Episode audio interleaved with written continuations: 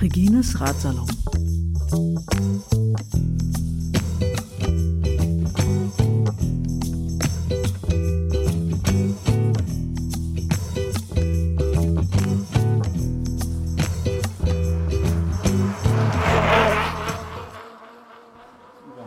Ne? Stattdessen habe ich mich mit einem Kumpel getroffen, eine kleine Havellandrunde fahren, 260 Kilometer und na gut, er hat gesagt, er hat hier auch ganz viel Kopfsteinpflaster drin. Das hat er mir so am Start gesagt, da wusste ich jetzt noch nichts von. Ich hätte natürlich den Track vorher auch mal mir angucken können, habe ich nicht gemacht. Ich dachte, ich fahre einfach Fahrrad, das mache ich meistens so. Und ähm, war dann aber doch überrascht, dass nicht ganz so viel Kopfsteinpflaster wie versprochen drin war. Aber dann haben wir so ein paar Klassik-Pavés, wie er mir das angekündigt hat, mitgenommen in Brandenburg. Und das hat mir das immer noch nicht schmackhaft gemacht, ne? Das mit dem Kopfsteinpflaster. Kopfsteinpflaster ist nicht deins, ne? Prost, Egal ne? ob Raffa oder nicht. Genau, finde ich echt unspannend. Also sieht toll aus, wenn da die Helden im Fernsehen drüber rattern, aber wenn ich selbst drüber ratter, tut mir das eher weh, als dass mir das Freude bereitet. Ne? Hast du das mal in Zeitlupe gesehen? Also gibt ja auch so äh, manchmal so Zeitlupen-Videos da von den, von den Superhelden. Hast du das mal gesehen? Toll. Ist eigentlich die, wie die Arme so äh, wackeln, Genau. so wie Knete irgendwie. Dann denkst du echt so, boah, wie, wie hält das die Leute überhaupt noch zusammen?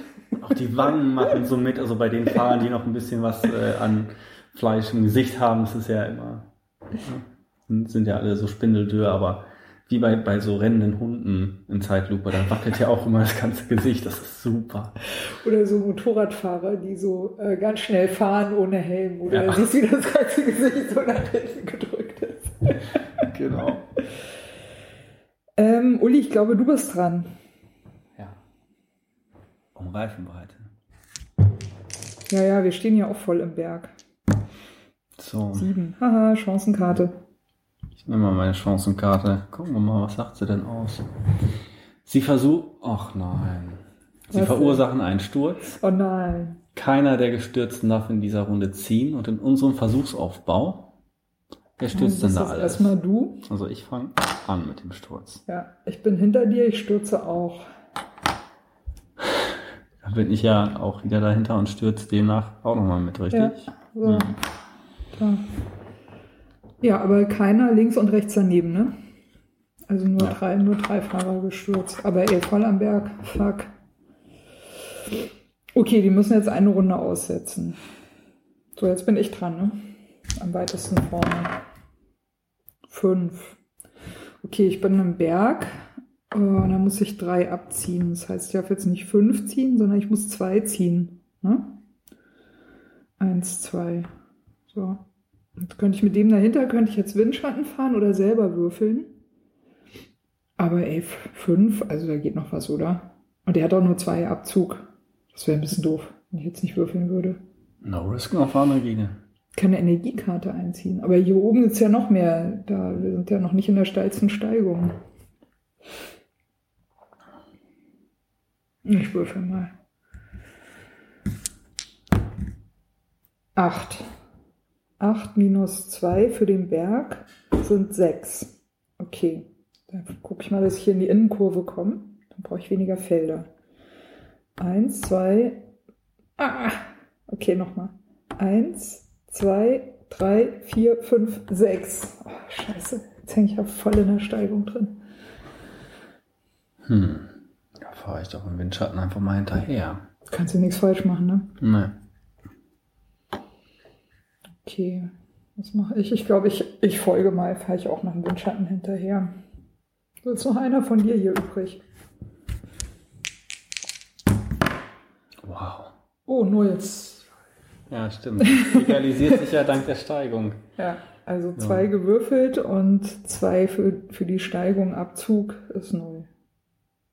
So, die Gestürzten haben wir jetzt eine Runde ausgesetzt. Das heißt, sie dürfen wir wieder hinstellen.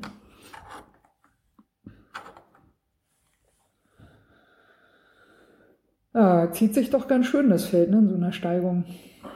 Und das ist ja noch nicht mal das Steilste, was wir hier haben. Ja, herzlich willkommen zu einer neuen Ausgabe von Regines Radsalon. Zu Gast ist Uli. Hallo Regine. Hi Uli. Äh, besser bekannt als Gediensen Lüne. Ja, das hast du sehr gut gesagt. Also für Leute, die äh, Social Media benutzen, Mhm. Die werden diesen Kauderwelsch vielleicht schon mal gelesen haben und sich gedacht haben, was ist das denn für ein Quatsch? Ja, was ist Ich das denn für Quatsch, Quatsch. Uli? Nein, ich bin der Quatsch. Ja, aber was ist denn das für ein Quatsch mit dem gedienstenden Lüne? Ich meine, das kann ja kein Mensch aussprechen. Wie Nee. sprichst du das denn aus? Also normalerweise gehören da ja noch Vokale rein, die habe ich aus irgendeinem künstlerischen Aspekt einfach mal gekillt Okay. für das Facebook-Profil. Das wäre so, wie wenn Regines Radsalon Regines Radsalon heißen würden. Ja, Ja. das war vor zehn Jahren mal ganz cool, so in der Post-Rock-Szene. Ähm, interessiert, glaube ich, heute niemanden mehr. Ich habe es trotzdem noch, weil ich einfach zu faul bin, meinen Facebook-Namen zu ändern. Und der basiert tatsächlich dann aber auch noch auf einem alten Musiker Monika, was ich mir mal gegeben habe. Linor Gudjonsson, so spreche ich das dann aus. Lüne Gudjonsson. Ja, Ja. genau. Also auf jeden Fall sehr einzigartig. Also man erkennt dich da quasi sofort, Wenn man sich das denn merken kann. wenn man sich das denn merken kann. Genau. Ja, ähm, das mit der Musik, ich glaube, da würde ich gerne gleich mal einsteigen. Ähm, du machst ja nicht nur selber Musik, sondern das Musikhören ist ja für dich auch beim Radfahren eine sehr, sehr wichtige Sache. Ich überlege gerade, ob wir vielleicht erstmal das mit dem Radfahren und dem Langstreckenfahren machen und dann die Musik dazu nehmen. Dann wird es vielleicht doch ein bisschen klarer, worum das wahrscheinlich eigentlich geht mit der Musik, weil ich vermute mal, dass sie beim Langstreckenfahren doch eine wichtige Rolle spielt, so mental, motivationstechnisch. Okay, Für manche. Aber ja, also fangen wir mal an, wie der übliche Radsalon anfängt. Ähm, kannst du dich noch daran erinnern, wie du zum ersten Mal auf einem Fahrrad gesessen hast? Wie du Fahrradfahren gelernt hast? nicht mehr so ganz ans allererste Mal. Aber ich weiß schon noch, dass ich mit meinem Vater damals und Stützrädern und er mit einer Hand im Nacken, so Jung, Jung probier mal, ähm, irgendwann mal losgeeiert bin. So ganz, ganz fern weiß ich das noch. Das Fahrrad war grün und hatte schwarze Punkte und so eine lange Fahne mit so einem orangenen Wimpelchen obendran. Damit die Erwachsenen dich sehen. Genau. ja, Das hatte ich auch mal. genau. So eine coole Farbkombi, so grün, schwarz, orange. Bam. Genau. Und dann bist du ganz oft gestürzt oder gar nicht? Oder, und es hat auf jeden Fall irgendwie Spaß gemacht? Oder, oder eher nicht so? Ich bin da, also ich glaube, ich bin tatsächlich relativ wenig gestürzt in meiner Radkarriere. Ich kenne zumindest Leute, die wesentlich häufiger stürzen. Ich höre manchmal tatsächlich auch, dass äh, Freunde einmal im Jahr ihren Sturz hinlegen. Und das ist okay, aber nein, ich bin vielleicht viermal gestürzt in 32 Jahren. Ja, finde ich Geht. in Ordnung. Ja. Ja. Okay, also das Radfahren hat dir auf jeden Fall Spaß gemacht, sonst wärst du jetzt nicht in Regines Radsalon zu Gast. Und wie, weißt du noch, wie alt du warst, als du es gelernt hast? Hm. Vier, fünf, sechs? Muss ungefähr vier, fünf gewesen sein. Ich bin auf jeden Fall mit sechs äh, regelmäßig zur Schule gefahren mit dem Fahrrad. Also da Oh, muss cool. ich es dann schon gekonnt haben. Aber was hast du, hast du einen nahen Schulweg gehabt oder viel Gehweg oder, oder Dorf? Oder äh, ich meine, das ist ja schon, also muss man ja sein Kind erstmal Okay, lassen, ne, in dem Alter. ja, muss Ja. man vielleicht dazu sagen, wir treffen uns hier zwar gerade in Berlin. Ich komme Ja. aber von einem beschaulichen Örtchen namens Fürstenau. Das hat, sage und schreibe, 6000 Einwohner. Zumindest damals Mhm. hatte es 6000 Einwohner. Mein Schulweg war vielleicht 1,2 Kilometer lang und begann in einer Spielstraße und äh, hatte auch sonst nichts, was nur annähernd wie eine Hauptstraße oder so ist äh, in sich drin. Also das war sehr ungefährlich. Also kein Durchgangsverkehr sozusagen, ne? Wenn- Überhaupt nicht, also, nein. Ja. Also ich bin praktisch von der Hinterseite der Schule immer angekommen, musste mich dann über einen stillgelegten ähm, Bahn, über eine stillgelegte Bahngleise ähm, rüber schummeln. Eigentlich durfte man da nicht her, aber die Kinder haben sich da halt so durch Bäume ihren kleinen Weg, Trampelfahrt ähm, gemacht. Und äh, deshalb gab es auch keine, keine Elterntaxis oder so, die mir dann im Weg standen mit dem Fahrrad. Ja, für 1,2 Kilometer. Naja, es gibt wahrscheinlich Eltern, die das machen. Also da gibt es ja alles, habe ich mittlerweile erfahren.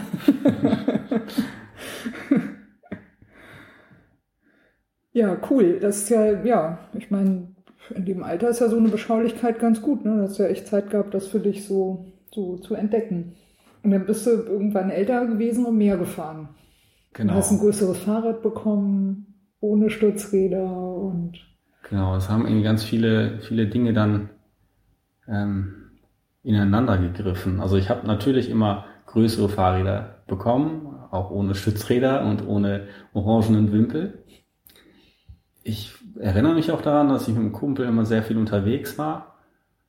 Aber ich erinnere mich auch daran, dass ich in meiner Jugend sehr, sehr dick geworden bin, trotz Radfahrens. Ähm, endete halt, also mein Highlight-Gewicht war bei einer Größe von damals vielleicht 1,75, 132 Kilo. Genau. Da war ich 14 oder 15.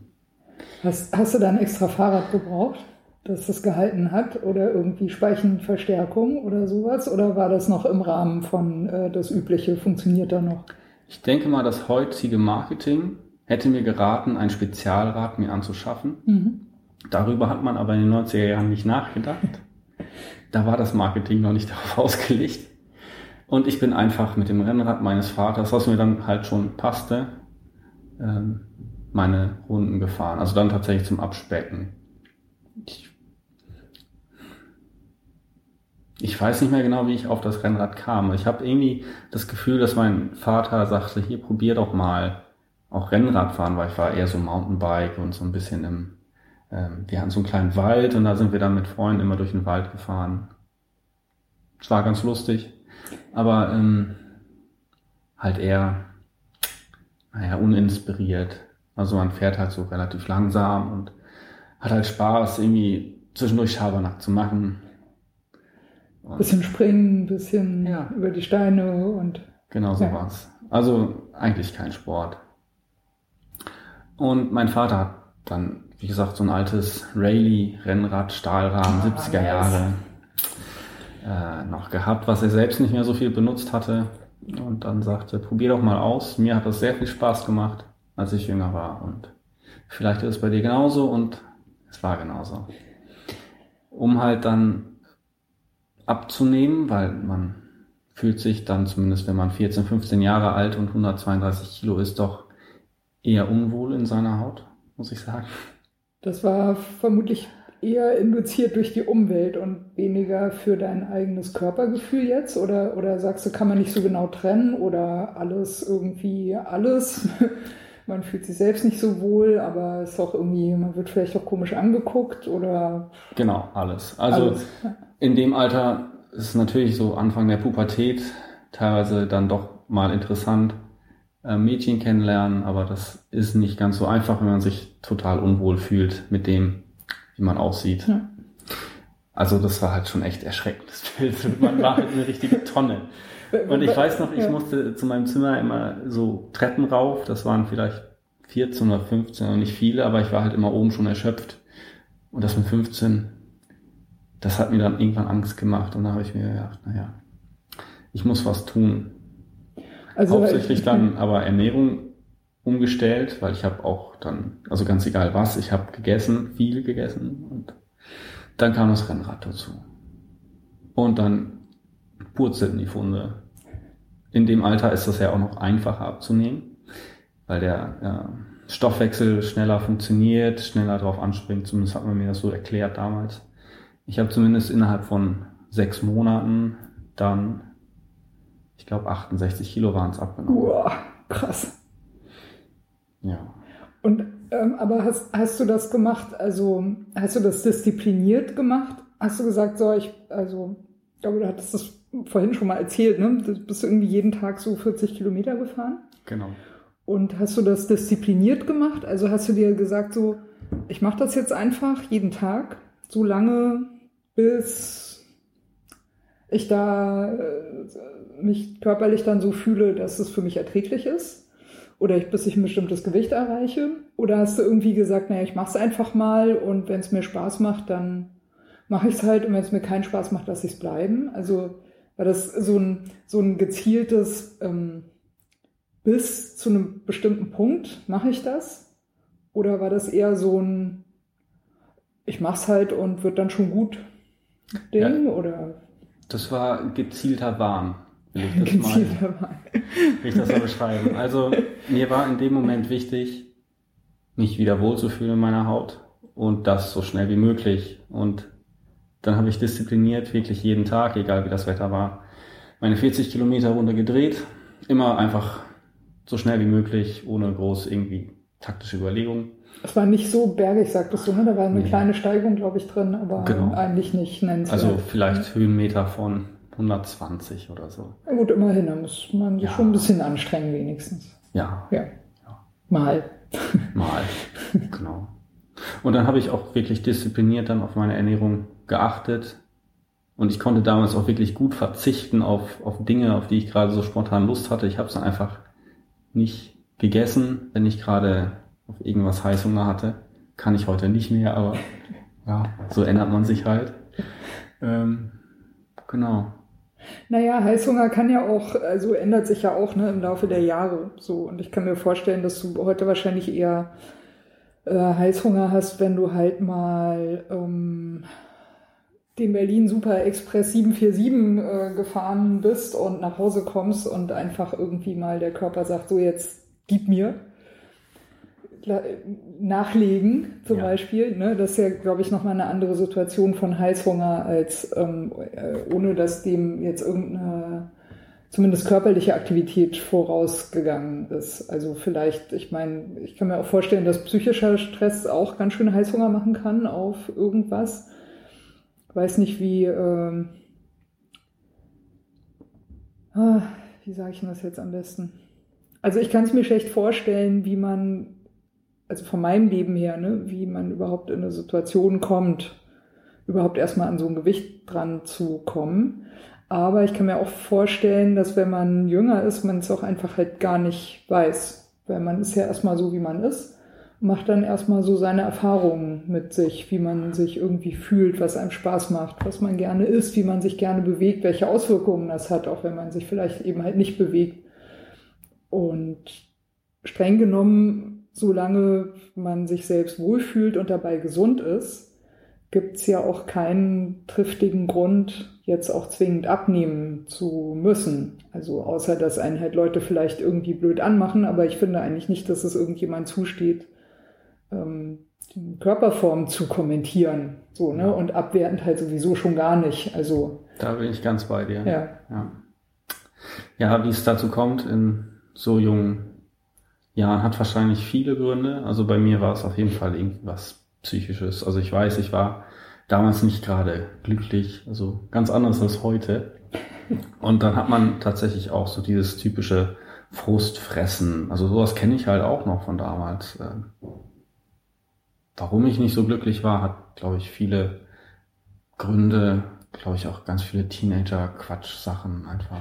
Pubertät ist scheiße. Ja, genau. Pubertät ist einfach scheiße. Ja, Wir sind froh, dass das vorbei ist. Ja, ja. Pubertät AD. ja, da kann man sich wirklich glücklich schätzen, dass man da raus ist seit so oh, einigen ja. Jahrzehnten. ja. Mir tun alle leid, die ich treffe, wo ich sehe, so, oh, die leiden so unter Pubertät und ich denke immer nur so, oh, wie gut, dass ich das nicht mehr habe. Auch ein bisschen selbstsüchtig. Naja, gut, okay. Ja. Ja, fällt halt vielleicht auch unter normale Erfahrungen so, ne? Wenn man, also, man lebt halt so vor sich hin, entwickelt sich halt irgendwie so, wie man sich entwickelt und ob man dann dabei bleibt oder nicht, ist ja auch nochmal eine, eine legitime äh, Frage irgendwie, ne? Also, ja. Ja. ja. Klar. Also ich sehe das jetzt auch nicht als irgendwie als negativen Punkt in meinem Leben. Eigentlich glaube ich, habe ich dadurch viel über mich selbst halt auch gelernt oder halt kennengelernt, was ich nicht mehr will und wofür ich dann halt jetzt einfach viel Sport treibe und mich gesund ernähre. Mhm.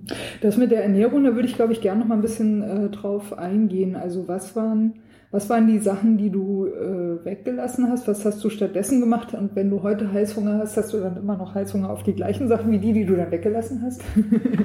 Damals, ich meine, es ist ja nur auch schon eine, eine Weile her. Also ich habe auf jeden Fall äh, Fleisch weggelassen, was vielleicht jetzt erstmal nicht so sinnvoll klingt, aber wir waren eine sehr fleischlastige Familie. Jeden Tag gab's Fleisch mit dicker Bratensoße dazu. Es, ich war nicht der Einzige in meiner Familie, der übergewichtig war. Das muss man vielleicht auch noch dazu erwähnen. Das war, glaube ich, so eine. Also grundsätzlich war die Ernährung jetzt nicht so klasse. Ähm, Aber dein Vater hatte das Rennrad. Ja, okay, mein Vater war auch tatsächlich derjenige, der noch ähm, halbwegs eine Figur hatte. Okay. Hm. Mein Bruder und Mutter nicht so. ähm, Fair enough.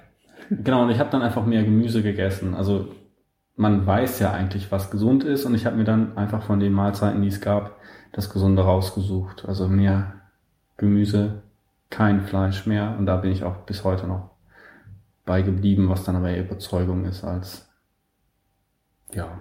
Also bist du jetzt Vegetarier oder bist du vegan? Eigentlich vegan, mhm. wobei ich schon Ausnahmen mache. Also zum Beispiel habe ich lange Zeit einen Ledersattel auf dem Fahrrad gefahren. Mache ich jetzt heute auch nicht mehr, aber das macht ein Veganer ja eigentlich nicht. Ich habe Merino-Kleidung für den Winter zum Beispiel. Das macht ein wahrer Veganer wahrscheinlich auch nicht. Aber ich ernähre mich zumindest vegan. Moment mal, also äh, Merino ist doch äh, Schafschurwolle im Prinzip oder Schurwolle. Ja, das lehnen Veganer eigentlich ab. Ja. Okay, weil es ein tierisches Produkt ist. Genau. Aber es ist ja eine nachwachsende Ressource. Also es ist ja jetzt nichts, wo man dem Tier irgendwie Schaden zufügt. Also im Gegenteil, man könnte ja vielleicht sogar sagen, wenn früher ist, sind die ganz froh, wenn sie den ganzen Kram loswerden. Ja, vielleicht bei so Ökobetrieben, aber ich glaube, die Bedingungen sind mhm. auch für Schafe nicht immer ganz schön. Also es kommt eher auf die Art der Produktion an als das Produkt selbst. Ja. Ist da noch so eine Differenzlinie? Ja, wobei ich glaube, es ist einfach, weil es ein tierisches Produkt ist, für Hardcore-Veganer einfach ein sozusagen No-Go. Ähm, aber ich bin da jetzt nicht ganz so hardcore.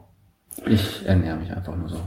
Also du bist ähm, nicht Hardcore-Vegetarier. Mhm. Also ab und an mal ein Fleisch funktioniert, aber eigentlich nicht. Oder wirklich gar nicht? Nein, also das also Fleisch, Fleisch schon überhaupt nicht. Ja, okay. Ich habe mal, also so eine Ausnahme für Käse mache ich, wenn man halt mit mhm. Freunden in ein Restaurant geht, wo es keine Option für Veganer gibt, bin ich nicht derjenige, der sagt, nee, nee, nee, aber jetzt will ich woanders hingehen. Das finde ich halt peinlich. Ist mir unangenehm. Äh, ich meine, im Endeffekt ist es halt nur eine Mahlzeit. Hm. Esse ich halt am nächsten Tag wieder vegan. okay, cool. Das, voll, das klingt so unkonsequent, äh, aber also ja. eigentlich bin ich Jeder da relativ konsequent. Ja. Ja. Sind ja in Berlin hier, ne? Jeder nach seiner Fassung. Genau. Man ja als glücklich, genau. Okay, also du bist kein Hardcore-Veganer, aber Vegetarier. Und das jetzt eigentlich erstmal, weil du gesagt hast, das Fleischessen tut dir nicht so gut. Das heißt, es war für dich einfach erstmal stimmig und später ist dann so eine politische Variante dazugekommen, einfach zu sagen, weiß ich nicht, gegen Massentierhaltung und das meiste Fleisch, das man so bekommt, ist ja eigentlich auch qualitativ eh kein gutes Lebensmittel genau. und so weiter und so weiter. Genau. Aber die politische Sache kam auch relativ schnell schon dazu, weil ungefähr in, in der Zeit, als ich kein Fleisch mehr aß, angefangen habe, kein Fleisch mehr zu essen, hat unser damaliger Erdkundelehrer uns so eine Schock-Doku gezeigt, wie McDonalds den Regenwald rodet, um da ihr Vieh draufzustellen und äh, ja, wie sie das dann halt umbringen und behandeln. Und da habe ich mir auch gedacht, so, nee, das will ich jetzt nicht unterstützen. Und so kam dann eins zum anderen. Weltrettung im Erdkundeunterricht. Ja. Nice. Aber wie hat deine Familie das aufgenommen? Ich meine, also du hast dich da, da weiter durchgeschlagen mit, ich esse halt mal einfach das halt nicht mehr, was ich nicht will und der Rest reicht mir dann schon und passt irgendwie. Genau, konnte keiner verstehen, fanden ja. manche auch echt strange und ich musste mir auch häufig anhören, Mensch, äh, das kann dir ja gar nicht gut tun, dir fehlt so und so viel und du wirst schon sehen, dann fallen dir die ganzen Zähne aus. Ich meine, ich habe bis heute alle meine Zähne. Ja. Ähm, das ist halt dann viel, viel Unwissenheit, was damals noch ähm, naja, einfach in den Köpfen fest verankert war. Weil ich meine, ich kann das auch nachvollziehen. Meine Eltern sind halt Die auch. wollten nur dein Bestes. Ja, das Wie bestimmt auch. Ja. Nee, aber die sind halt so aufgewachsen, die kannten halt keine Alternative zu einem Fleischalltag, sag ich mal. Ähm, da ist es vielleicht schon erstmal seltsam, wenn der Sohn sagt, das mache ich jetzt nicht mehr mit, ich mache mir da eigene Gedanken drüber. Boah, Regine, wir reden so viel über das Essen, ich weiß gar nicht, Hast du normalerweise... jetzt Hunger? Nee, nee, überhaupt nicht. Aber normalerweise ist das tatsächlich gar nicht mal so ein großes, äh, ein großes Thema für mich. Ich fahre lieber Fahrrad. Naja, aber, aber um, also vielleicht, um ja auch jetzt nochmal äh, einen kurzen Schluss, Schlusspunkt zu setzen, vielleicht auch nicht. Ich weiß nicht, ob du noch was dazu erzählen magst. Also, ähm, also Essen, also Ernährung und Bewegung gehört ja schon relativ eng zusammen. Also ich, ich finde schon, dass das auch relativ viele Anknüpfungspunkte hat, weil ähm, also einerseits es gibt relativ, es gibt ja nicht nur Trainer, ne, wenn man sich so radsportlich so ein bisschen betätigt, so Leistungsdiagnostik vielleicht macht oder Bikefitting oder sowas, ne, und dann sich irgendwie guckt, was kann ich denn für ein Training machen oder sich auf bestimmte Sachen vorbereitet. Sondern es gibt ja auch äh, radsportliche Ernährungsberater, so, ne, die dann sagen, ja, was, wenn man dieses Training macht, was soll man denn sinnvollerweise essen, damit man dann auf so einen optimalen Leistungspunkt kommt, genau dahin, wo das irgendwie sein soll. Und ich, das finde ich schon äh, äh, ein Topic. Und ähm, was ich auch nicht unerwähnt lassen möchte, ist, ich habe gerade letztens eine Sendung gehört, das muss ich vielleicht im Blog auch mal einlinken, äh, Deutschlandfunk Kultur im Gespräch. Da ging es um Vorurteile gegenüber dicken Menschen. Und ich fand es ganz bemerkenswert, weil eine Ärztin, die sich halt auf quasi Fettleibigkeit spezialisiert hat, die hat ganz klar gesagt, ähm, dick sein ist keine Krankheit. Ähm, Adiposität, hin, also Adipositas hingegen schon. Und ich, ich finde das schon sehr, sehr wichtig, weil wir echt in so einer äh, Gesellschaft leben, wo irgendwie dieser, dieser Lukismus, also dieses, man beurteilt Menschen nach ihrem Äußeren, halt so eine wahnsinnig große Rolle spielt. Und ich habe so viel äh, so, so ähm, äh, äh, wie, wie soll man das eigentlich nennen? Also pseudowissenschaftliche Artikel gelesen, wo zum Beispiel Leute schreiben, ja, ähm, äh, wenn du äh, richtig gut sprinten willst, dann, dann musst du einen super schlanken Körper haben, so, ne? Guck dir das mal an, so alle die, die Sprinter, die erfolgreich sind, alle die, die Training, die alle die gewinnen, ne? So. Die haben immer so einen ganz super sportlichen, gelenkigen Körper, so, ne?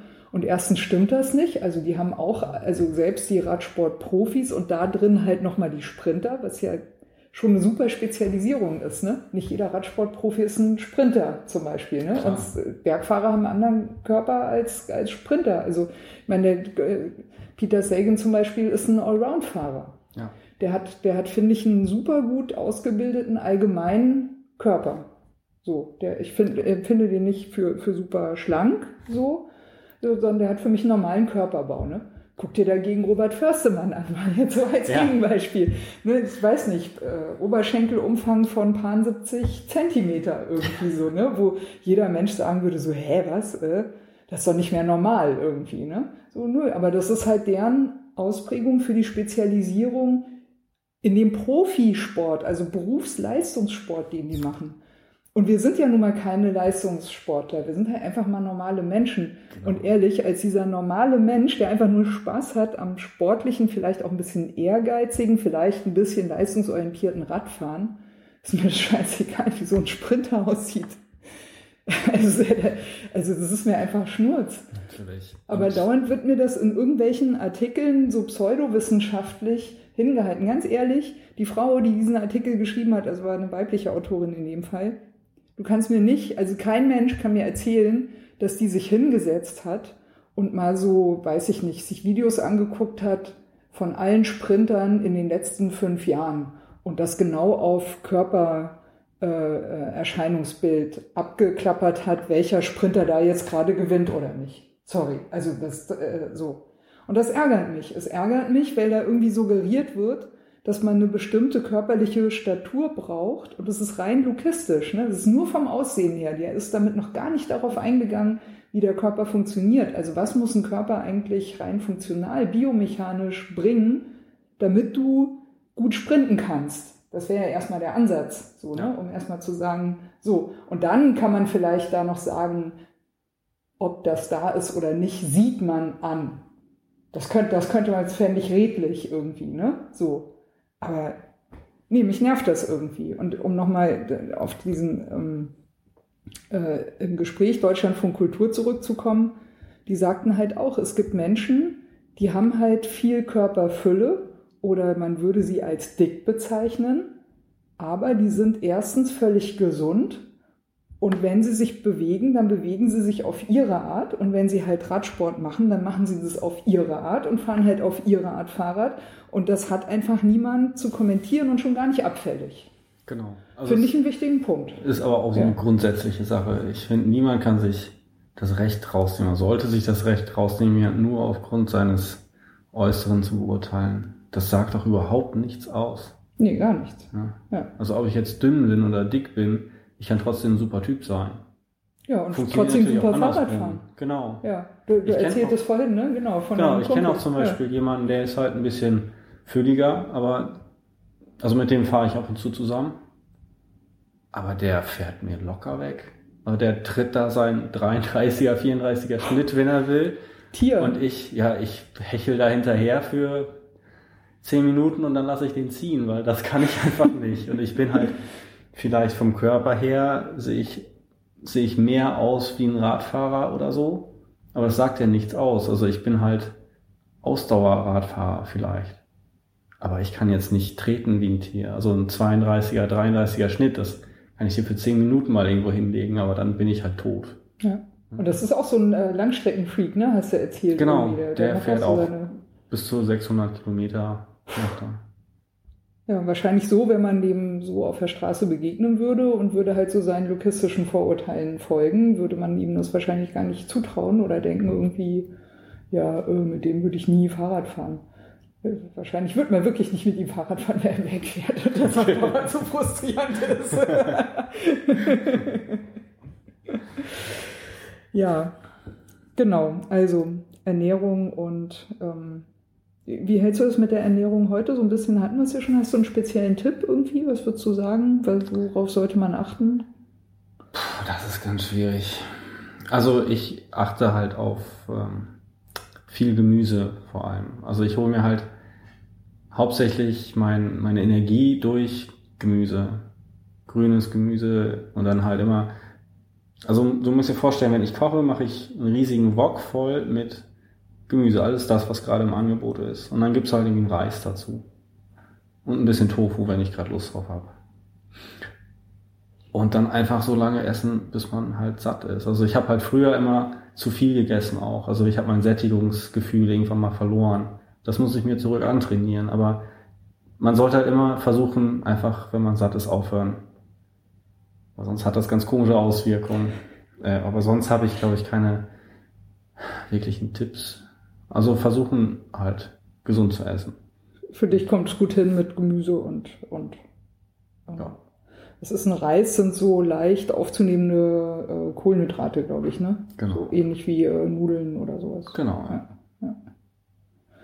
Ja, genau. Also äh, du hast es schon, äh, du hast es ja auch zu Recht angemahnt, ne? Also zurück zum Radfahren sozusagen, zum, zur reinen Lehre des Fahrradfahrens. Gibt sowas eigentlich, die reine Lehre des Radfahrens? Ich glaube nicht. Nee, ne? Nee. Das ist auch für jeden, glaube ich, so ein bisschen sein eigenes Ding. Ich, mir, Also- ich, ich, find, ich finde nur Greg Lemon. Ne? Es, es wird niemals einfacher, du wirst nur schneller. Ja. Ist viel Wahres dran, ja. Ja. Okay, also äh, du warst dann in der Pubertät, du hast deine 40 äh, Kilometer jeden Tag gefahren, was ich ja echt schon beachtlich finde. Ne? Also das ein halbes Jahr durchzuziehen, nicht schlecht. Ich vermute mal, du hast im Frühjahr angefangen und bist dann in den Herbst reingefahren. Ja, aber ich habe es dann auch tatsächlich äh, länger als ein halbes Jahr gemacht. Ich habe Mhm. dann auch den Winter äh, dran gehangen. Ich glaube, ich bin anderthalb Jahre lang 40 Kilometer pro Tag gefahren einfach. Zusätzlich zu in die Schule und Genau. äh, Alltagswege und sowas. Das war immer das erste nach der Schule, vor den Hausaufgaben. Erstmal meine Runde Radfahren und dann, wenn die Hausaufgaben halt zu kurz kommen, ist das so. das hatte ich dann damals andere Prioritäten. Radfahren geht vor. Hm. Ist Genau. zwar bei mir auch so, ja. Lass mich gleich mal outen, ja. Und anscheinend hat sie auch Spaß gemacht. Ne? Also ich kann mir auch vorstellen, dass man sowas auch nicht so einfach dann wieder aufgibt, so, ne? wenn man sich ja mal dran gewöhnt hat. Fehlt einem wahrscheinlich auch, ne? wenn man es mal nicht macht. Das stimmt. Ja? das merke ich vor allem halt heute noch viel mehr, als ich damals. Also ich habe irgendwann das Radfahren auch wieder äh, runtergefahren. Ähm, hat hauptsächlich damit zu tun, dass ich mich halt entschieden habe, eine Zeit lang äh, künstlerisch tätig tätig zu sein. Und ich habe Musik machen? Genau, Musik machen. Ja. Äh, und davon halt auch so ein bisschen so zu leben. Mm, und ich habe halt festgestellt, ich kann nicht künstlerisch aktiv sein und sportlich aktiv sein.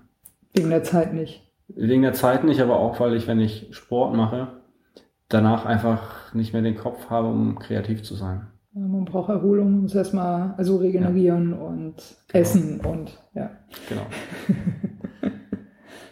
Ja, man möchte sich gerne manchmal klonen, ne? Oder also wenigstens an den Wochenenden könnten die Tage ja mal 48 Stunden haben. So unter der Woche ist ja 24 okay. Ja. Aber das Fahrradfahren kam zum Glück äh, dann nach vier, fünf Jahren wieder zu mir zurück, ähm, als ich anfing, halt wieder einen regulären Job zu arbeiten. Was ist, also Kinder versucht nicht äh, als Musiker zu leben, das geht nicht. Beziehungsweise ist sehr, sehr schwer. Ich würde es äh, keinem empfehlen wollen. Ähm, Aber ja, zumindest kam es dann zu mir zurück, als ich wieder anfing, einen Bürojob zu haben. Und ich glaube, im Jahr 2014 war das, als es einen großen Bahnstreik gab, wo für Wochen, gefühlt Monate, der Zugverkehr in ganz Deutschland, also auch bei den S-Bahnen hier in Berlin, sehr, sehr unregelmäßig war und ich damals noch mit der S-Bahn zur Arbeit fuhr und mir dann halt gesagt habe, naja, auf die S-Bahn kann ich mich jetzt nicht mehr verlassen.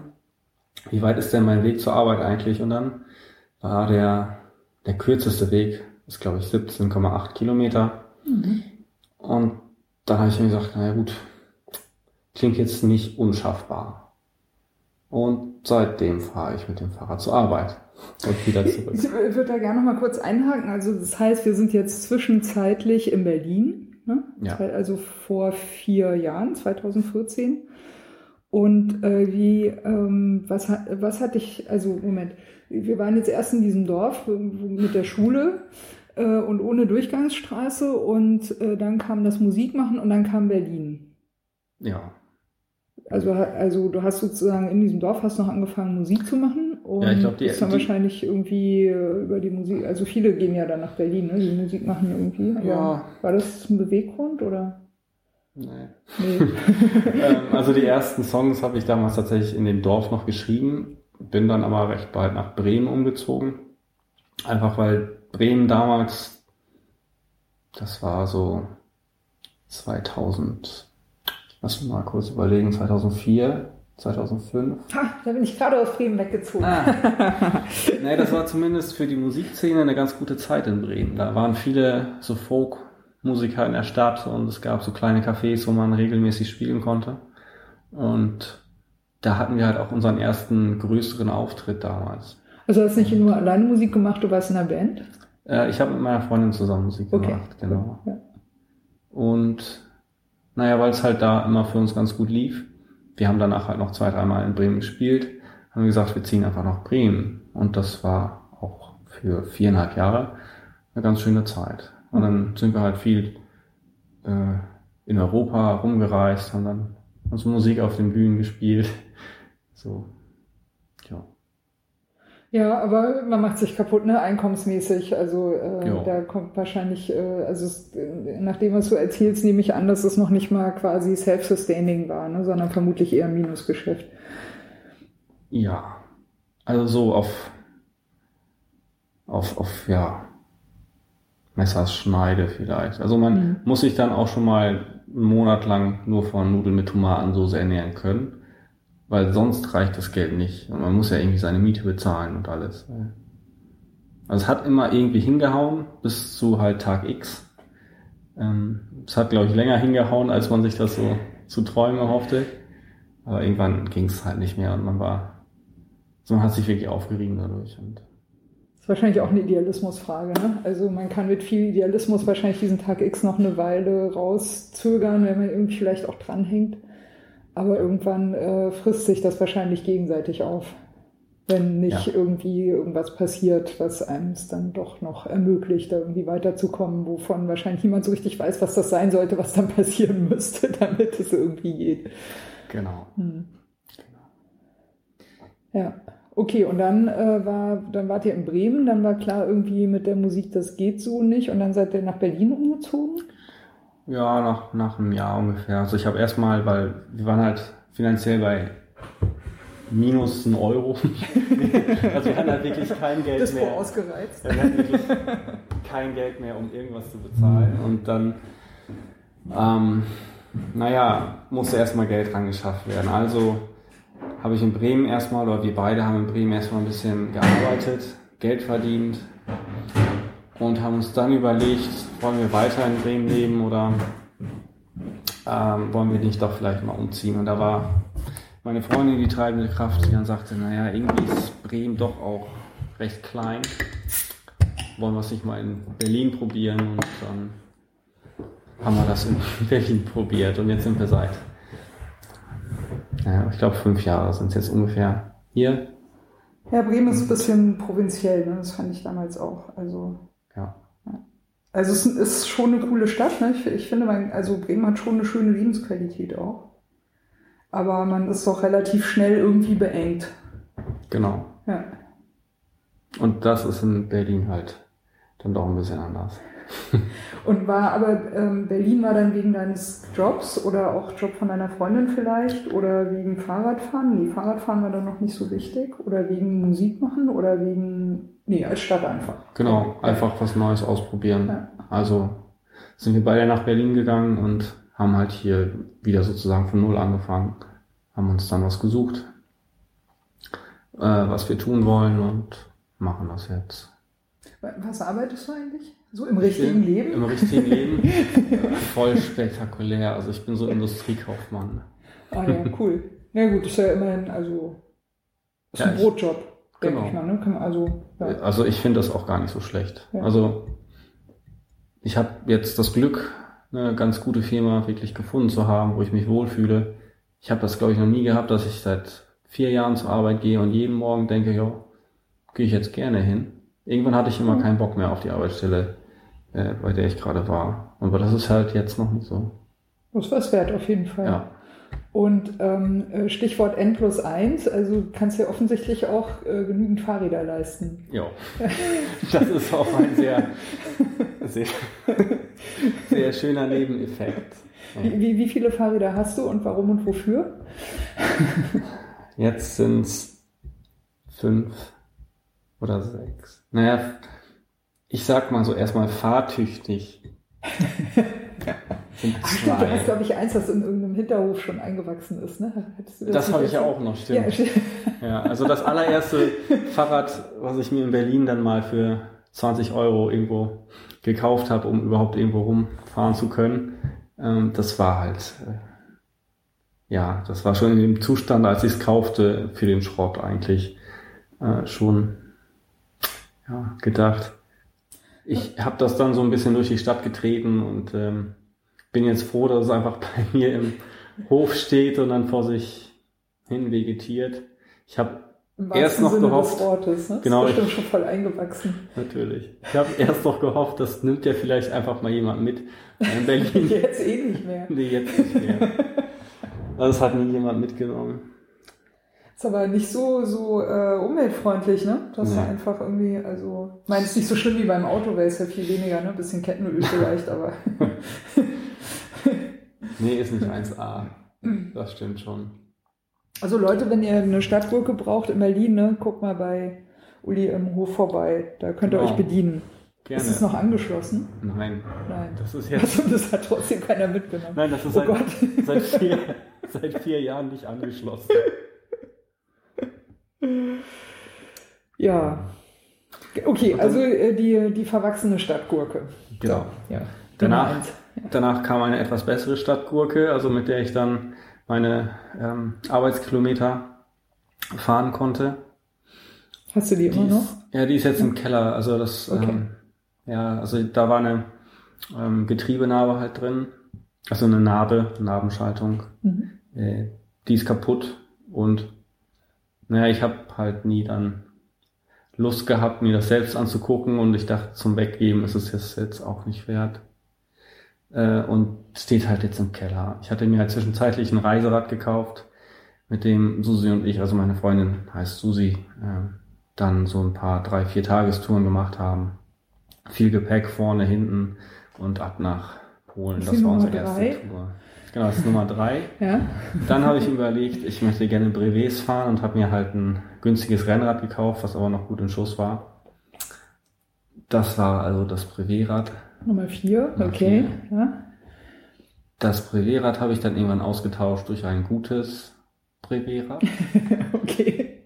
Nummer immer noch Nummer fünf. vier? Nee, Ja, gut, ausgetauscht also jetzt ist das falsche Sinn. Also es steht noch bei mir auf der Rolle Ah ja, jetzt okay, als, als ja. Rollenfahrrad.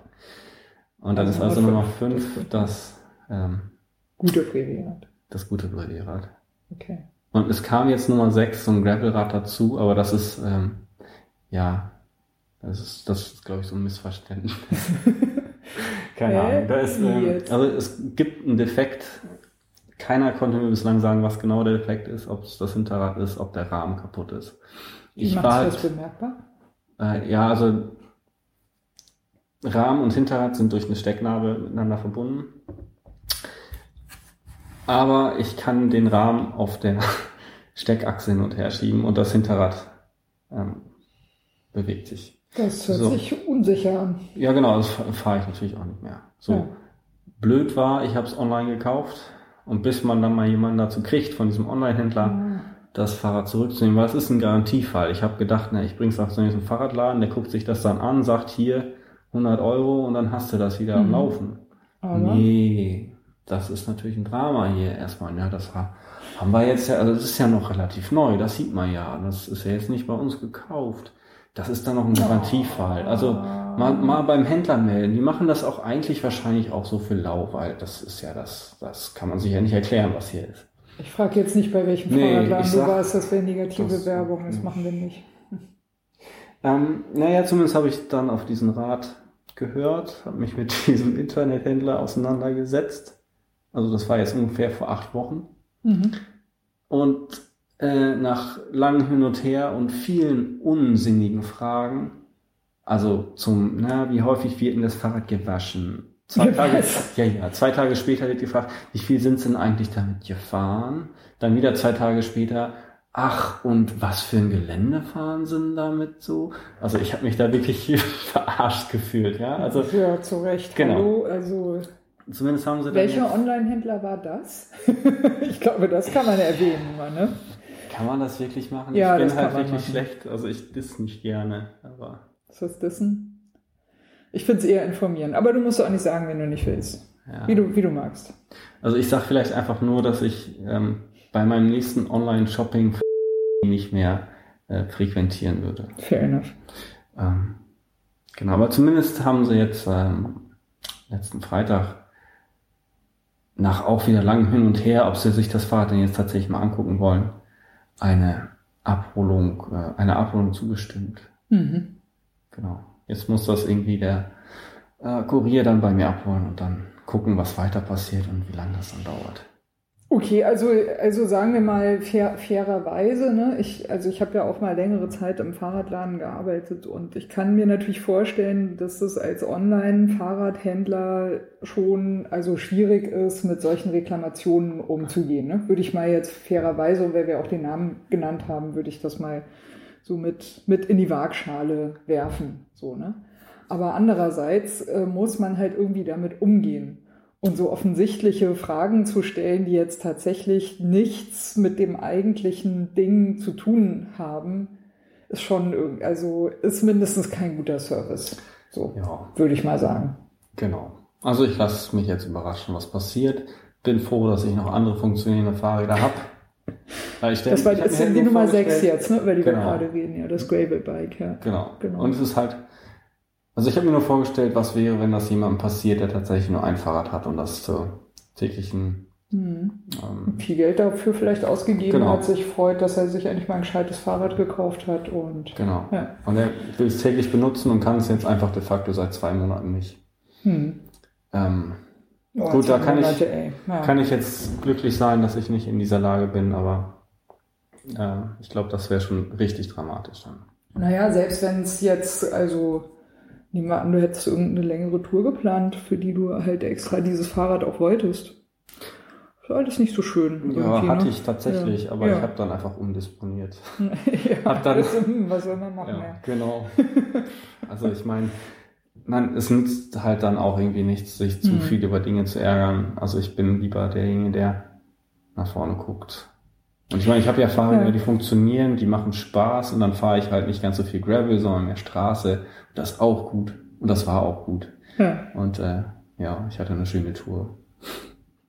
Naja, ich sag mal so, also ich finde, als so ein Online-Händler, entweder hast du dann eine Routine, die du abfragen kannst, um halt die Fehler festzustellen. Das habe ich zum Beispiel auch schon erlebt und sowas imponiert mir echt ziemlich so, ne? Wenn man merkt irgendwie, also Leute haben nicht nur eine Ahnung, wonach sie gucken müssen, um festzustellen, was los ist, aus meiner Beschreibung als Kundin so, sondern äh, sie, sie können das auch online handhaben. Ne? Also sie können zum Beispiel sagen, ja, äh, äh, mach mal das und das und film das und schick uns den Film, damit wir sehen können, was los ist, zum Beispiel. Ne? Oder Stichwort Rolle, ich habe so ein äh, Tax Neo, da gibt's öfter mal Beschwerden, ja, der macht das und das Geräusch. Dann sagen die, ja, nimm das Geräusch auf, schick uns die Audiodatei und wir sagen dir dann, was los ist. In der Regel können wir das rausfinden und können dir auch sagen, wie, wie du das Gerät sogar richtig einstellen musst, damit es richtig funktioniert. Das finde ich großartig, ist cool. Also das ist sozusagen Digitalisierung eben, ne? Da, damit musst du dann eben umgehen können. So. Oder wenn du das halt nicht hast, dann musst du halt, finde ich, als Händler auch den pragmatischen Weg gehen und musst halt sagen, ist mir jetzt scheißegal. Das Fahrrad wird einfach zurückgeschickt oder abgeholt. Wir gucken uns das an. Im Zweifelsfall geben wir einfach dem Menschen ein neues, identisches Fahrrad, schicken das selber ein, kümmern uns selber drum und verkaufen halt dann ein anderes irgendwie weiter oder was auch immer. So, ne? Also ähm, äh, hier äh, Gore-Tex fand ich da immer ähm, ähm, sozusagen also marktführend beeindruckend, ne? Wenn die werben halt damit, dass ihre Klamotten wasserdicht sind. Hm. Und wenn du dann halt sagst, ne, ich habe eine Regenhose von euch gekauft und die ist nicht wasserdicht, also zumindest in der Anfangszeit war das so, ich weiß nicht, ob es jetzt immer noch so ist, dann sagen die eben, kriegst eine neue, Punkt, fertig. Jo, das ist stark. So. Und das, ich finde, das ist halt die Frage, ne? Die, natürlich ist dann klar, das ist eben, wie die sich am Markt positionieren. Das ist ihr Versprechen. Du kriegst eine wasserdichte Hose, die Hose ist nicht wasserdicht, dann kriegst du halt eine neue. Wird gar nicht groß diskutiert, fertig. Ne? Ich, hatte, ich hatte mal in den, ich glaube in den 90ern fing das an, ne, mit den Gore-Tex-Hosen. Habe ich mir eine gekauft, habe ich auch im Fahrradladen gearbeitet. Ich bin so viel Fahrrad gefahren, dass ich hier immer nach einem halben Jahr durchgefahren hatte. Ich habe jedes Mal eingeschickt. Ich habe, glaube ich, fünf Jahre lang jedes halbe Jahr eine neue Regenhose von Gore-Tex bekommen. Ich habe immer gesagt, habe, eure Hose ist nicht wasserdicht. Und die einfach komplett abgefahren. Naja, aber ne, so ist es dann halt. Dafür hatten sie halt einen Hardcore-Fahrer und ich konnte jedem äh, in dem Fahrradladen, in dem ich gearbeitet habe, konnte ich mit gutem Gewissen empfehlen, kauf die Gore-Tex-Hose. Du zahlst ja zwar mehr Geld dafür, aber erstens, sie ist wasserdicht und wenn sie nicht wasserdicht ist, kriegst du eine neue. Ja, Fair enough. Ich meine, das ist ein Geschäftsmodell. Punkt. klar. So. Ja, okay, also dein, äh, dein Gravel-Bike, die Nummer 6, wird abgeholt und wir drücken dir die Daumen. Danke. dass, dass sich alles nochmal gut äh, Ja. regelt. Meine andere Möglichkeit wäre halt auch wirklich, ne, du gehst hier halt zu einem Laden, lässt das irgendwie reparieren oder austauschen oder die machen halt eine Diagnose.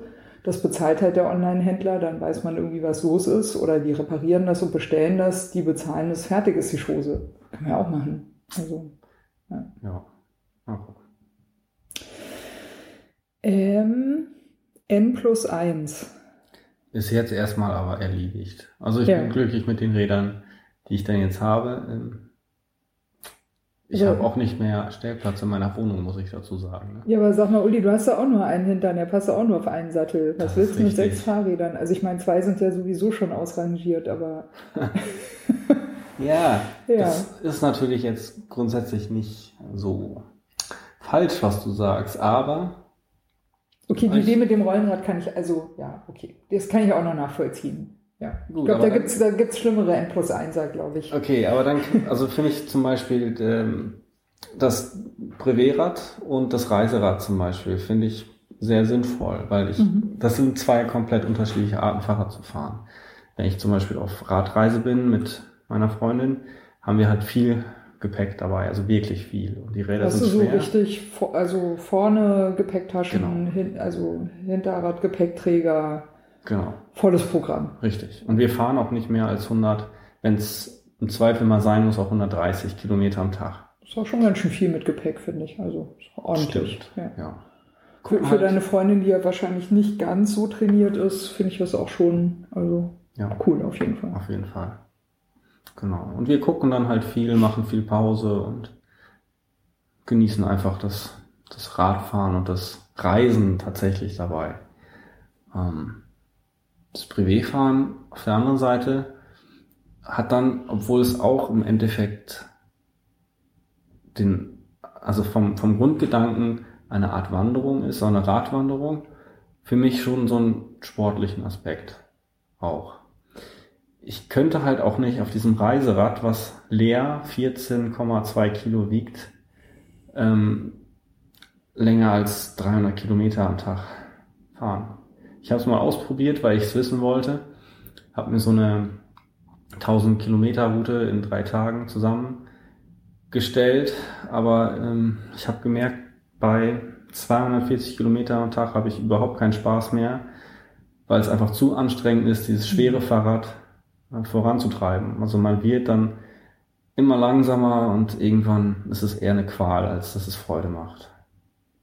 Da ist es natürlich mit dem Brevetrad, was leer 7 Kilo wiegt, doch ein bisschen was anderes. Also natürlich sind da mit Packtaschen und viel Krams dran auch 10 Kilo schnell erreicht, vielleicht 11. Ich habe das in der aktuellen Ausführung noch nicht nachgewogen, aber es ist zumindest immer noch sehr leicht. Und du hast eben Das ist eine Rennradgeometrie. mh, Dann schon eine wesentlich sportlichere Position und das gefällt mir halt gut. Und da ist es dann nicht mehr ganz so dramatisch, 300 Kilometer am Tag zu fahren. Bei den, bei den äh, 14, Komma irgendwas Kilo Reiserad sagst du ja auch leer, ne? Also da Ja. ist dann keine Gepäcktasche dran. Das ist dann wirklich nur das Rad und die Gepäckträger, äh, also Ja. ne, die Infrastruktur, die da quasi vorgehalten wird, aber da ist dann noch nichts dran. Genau. Und wenn du mit dem aber die, weiß ich nicht, 300 Kilometer versuchst oder so, hast du denn dann Gepäcktaschen auch noch zusätzlich dran? Müsste man ja fairerweise, ne, eigentlich jetzt Klar. gegenrechnen irgendwie. Nee, ich war ja auch auf dieser Ja. Teststrecke dann ähm, wirklich unterwegs. Also ich bin von Berlin nach Hamburg, von Hamburg nach Osnabrück und zurück nach Berlin gefahren damit. Ähm, da habe ich natürlich Wechselkleider dabei, viel Essen halt für den Weg unterwegs. So als würde ich eben jetzt ein Brevet fahren. Ja. Macht Dann war es natürlich- Ja, also es macht schon Spaß, wenn das Wetter gut ist und man so ein bisschen vor sich hin rollen kann. Aber wenn es dann in Gegenwind kommt, dann ist dieses schwere Rad gleich nochmal doppelt so schwer. Und ja, Äh, Das, das Privatrad hast du dann auch, wenn es bepackt ist, ist das quasi so, ähm, ich, Bikepacking heißt das jetzt, glaube ich, ne? Ja. Irgendwie mit ähm, Arschrakete. genau.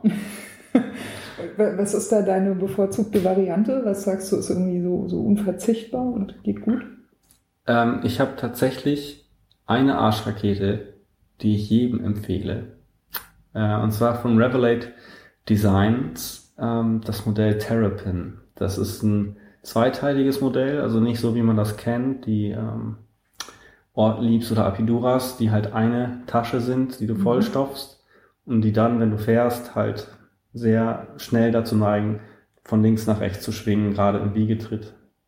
Bei dieser Terrapin von Revelate Design hast du einen Holster, den du am Sattel fest, äh, festklippst und kannst dann einfach eine Pack, einen Packsack deiner Wahl da rein stecken und den Holster dann festzurren. Und du kannst ihn wirklich sehr festzurren.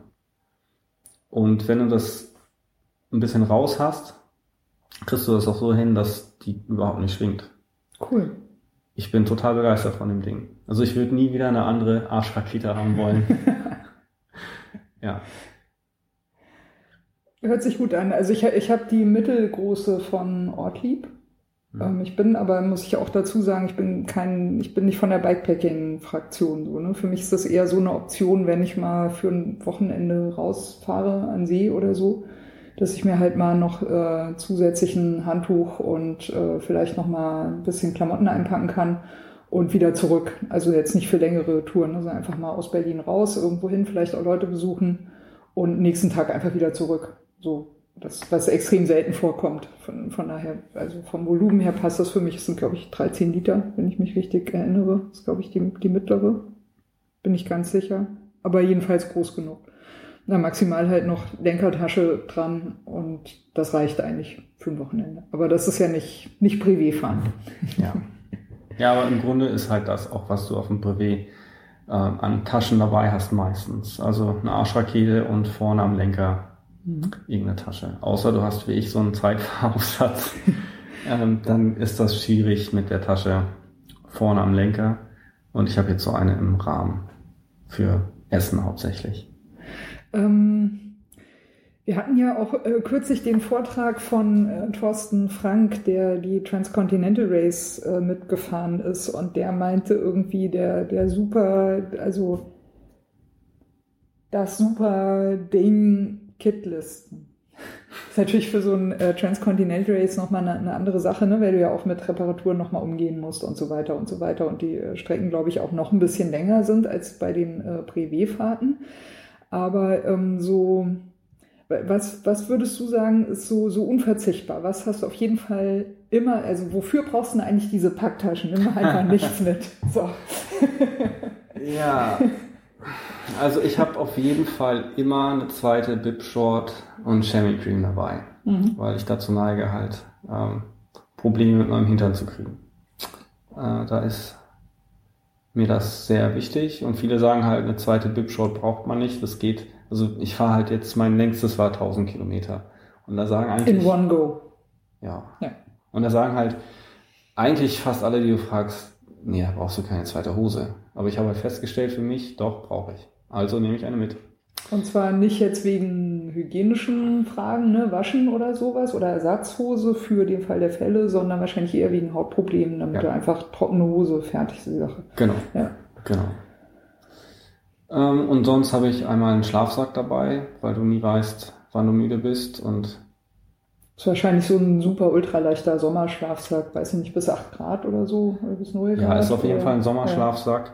Ist nicht der leichteste, aber dafür war er günstig. Also ich glaube, der wiegt jetzt schon 750 Gramm.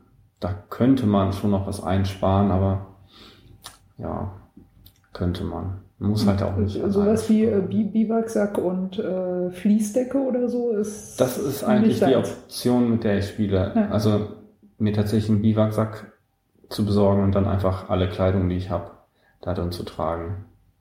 Also ich habe halt natürlich auch immer eine warme Jacke für die Nacht dabei und eine Windweste, weil ich, Damit man nicht auskühlt. ja, Ja. genau.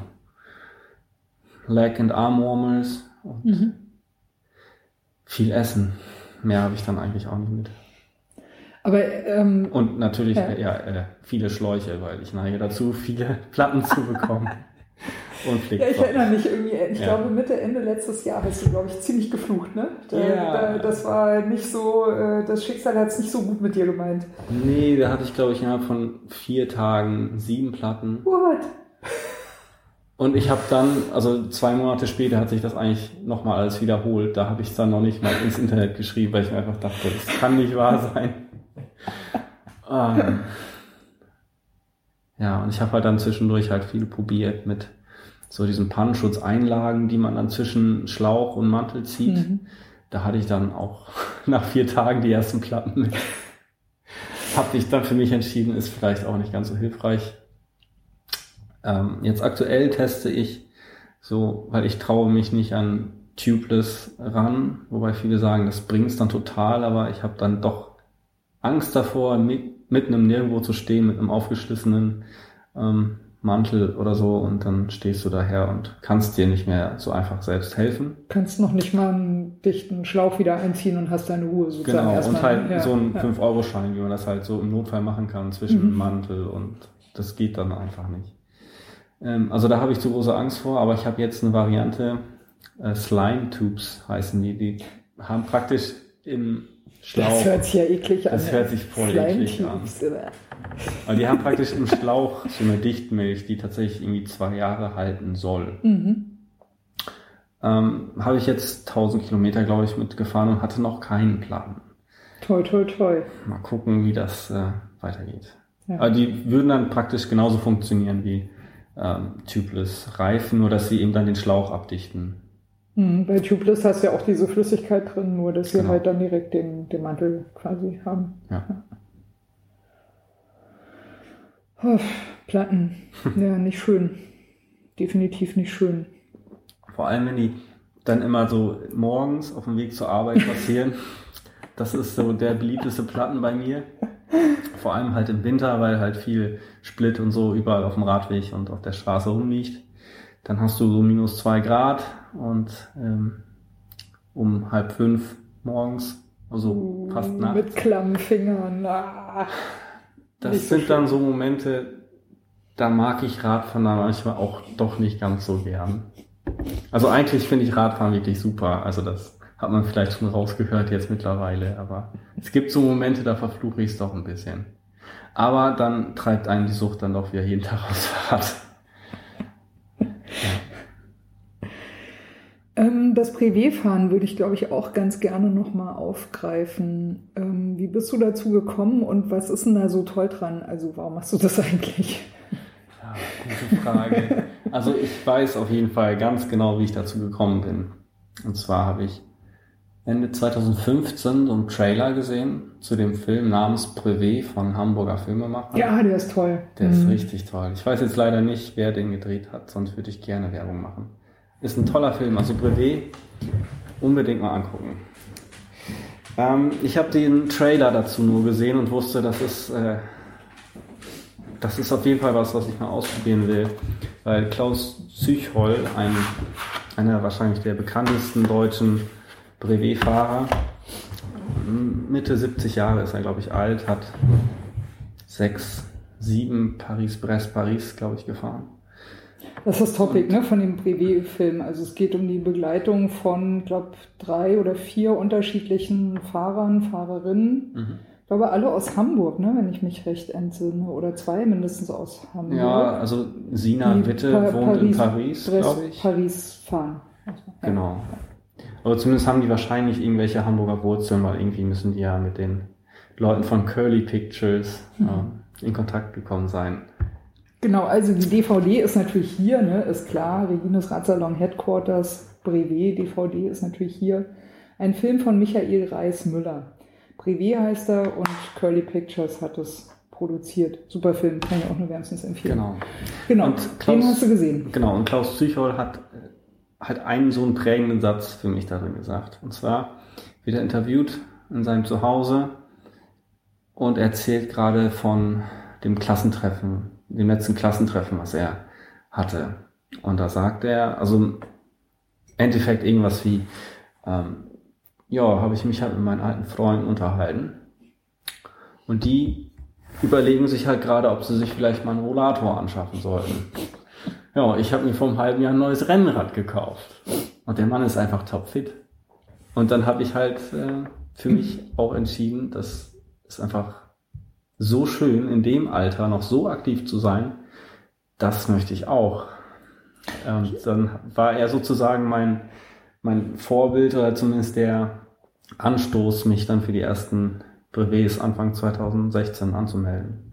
Ich habe mal in äh, Dresden gearbeitet und da stand tatsächlich in der Nähe von meinem Arbeitsplatz öfter mal ein Fahrrad im, im Fahrradständer, da stand auf dem Unterrohr drauf Rollator.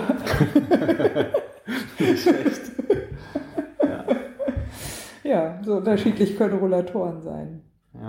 Aber genau, also das hat dich dann inspiriert, die bist, bist du, hast du dadurch nach dem Musikmachen überhaupt wieder angefangen mit dem Fahrradfahren oder war, war, war, bist du dann eh wieder ein bisschen mehr ins Fahrradfahren reingekommen, hast dann den Film gesehen und hast dann gesagt, ich will auch mal so ein Brevet fahren oder wie, wie, Ja. wie hat sich das entwickelt? Also ich war zu der Zeit schon sehr aktiv auf dem Fahrrad. Ich bin halt jeden Tag meine Arbeitsstrecke gefahren, da wahrscheinlich schon seit einem Jahr, anderthalb Jahren. Was ja hin und Das- zurück deine gewohnten 40 Kilometer waren wahrscheinlich. Genau, Ja. sind tatsächlich fast genau 40 Kilometer wieder heutzutage.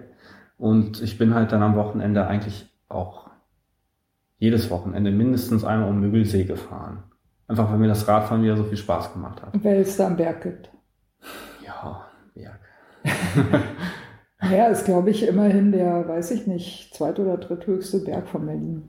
Okay. Ja, ja gut, aber der hat mich jetzt nicht da unbedingt hingezogen. Es ist einfach nur, Fahrrad. ja, ist auch eine schöne Strecke um Müggelsee. Mhm. Genau. Und die ersten Radreisen waren dann auch schon wieder passiert. Mhm. Also nach Polen für drei, vier Tage und so waren wir zweimal, glaube ich, bevor ich mit dem Brevetfahren angefangen habe. Und das kam dann, wie gesagt, durch den Film Brevet. Und äh, Anfang 2016 bin ich dann in Berlin meine ersten Brevets gefahren. Und das Ziel war eigentlich erstmal nur, mich Jahr für Jahr so langsam, aber sicher weiterzuarbeiten. Also habe ich mich nur für das 200 Kilometer Brevet angemeldet. Also man muss sich vielleicht für Leute, die das nicht kennen mit dem Brevetfahren, das so denken, es sind praktisch mehrere Etappen, die man sich ähm, raufarbeitet, um eine Qualifikation für Paris-Brest halt vollständig zu bekommen. Das sind einmal 200 Kilometer, 300, 400 und 600 Kilometer Runden, die man absolviert. In One Go jeweils. Jeweils in One Go. Also man hat dann auch Man, man kann zwischendurch sich, glaube ich, mal hinlegen ne? oder Pause Natürlich. machen oder so, aber du kannst nicht wirklich irgendwie jetzt übernachten oder so, ne? sondern Je nachdem, wie schnell du bist. Also du bist natürlich Also, ganz mhm. frei, was du machst. Du hast nur ein Zeitlimit. Ich habe es jetzt leider nicht mehr ganz genau im Kopf. Ich glaube, für 200 Kilometer sind es 12 Stunden oder 12,5 Stunden. Und in diesen 12, 12,5 Stunden kannst du dich fortbewegen, also auf dem Rad natürlich, wie du willst. Du kannst nach 50 Kilometern, wenn du möchtest, dich irgendwo in den Café setzen und erstmal einen Kuchen essen. Oder auch zwei. Das interessiert keinen. oder Das Fleisch halt- mit Bratensoße. Ja, genau. Gib dir.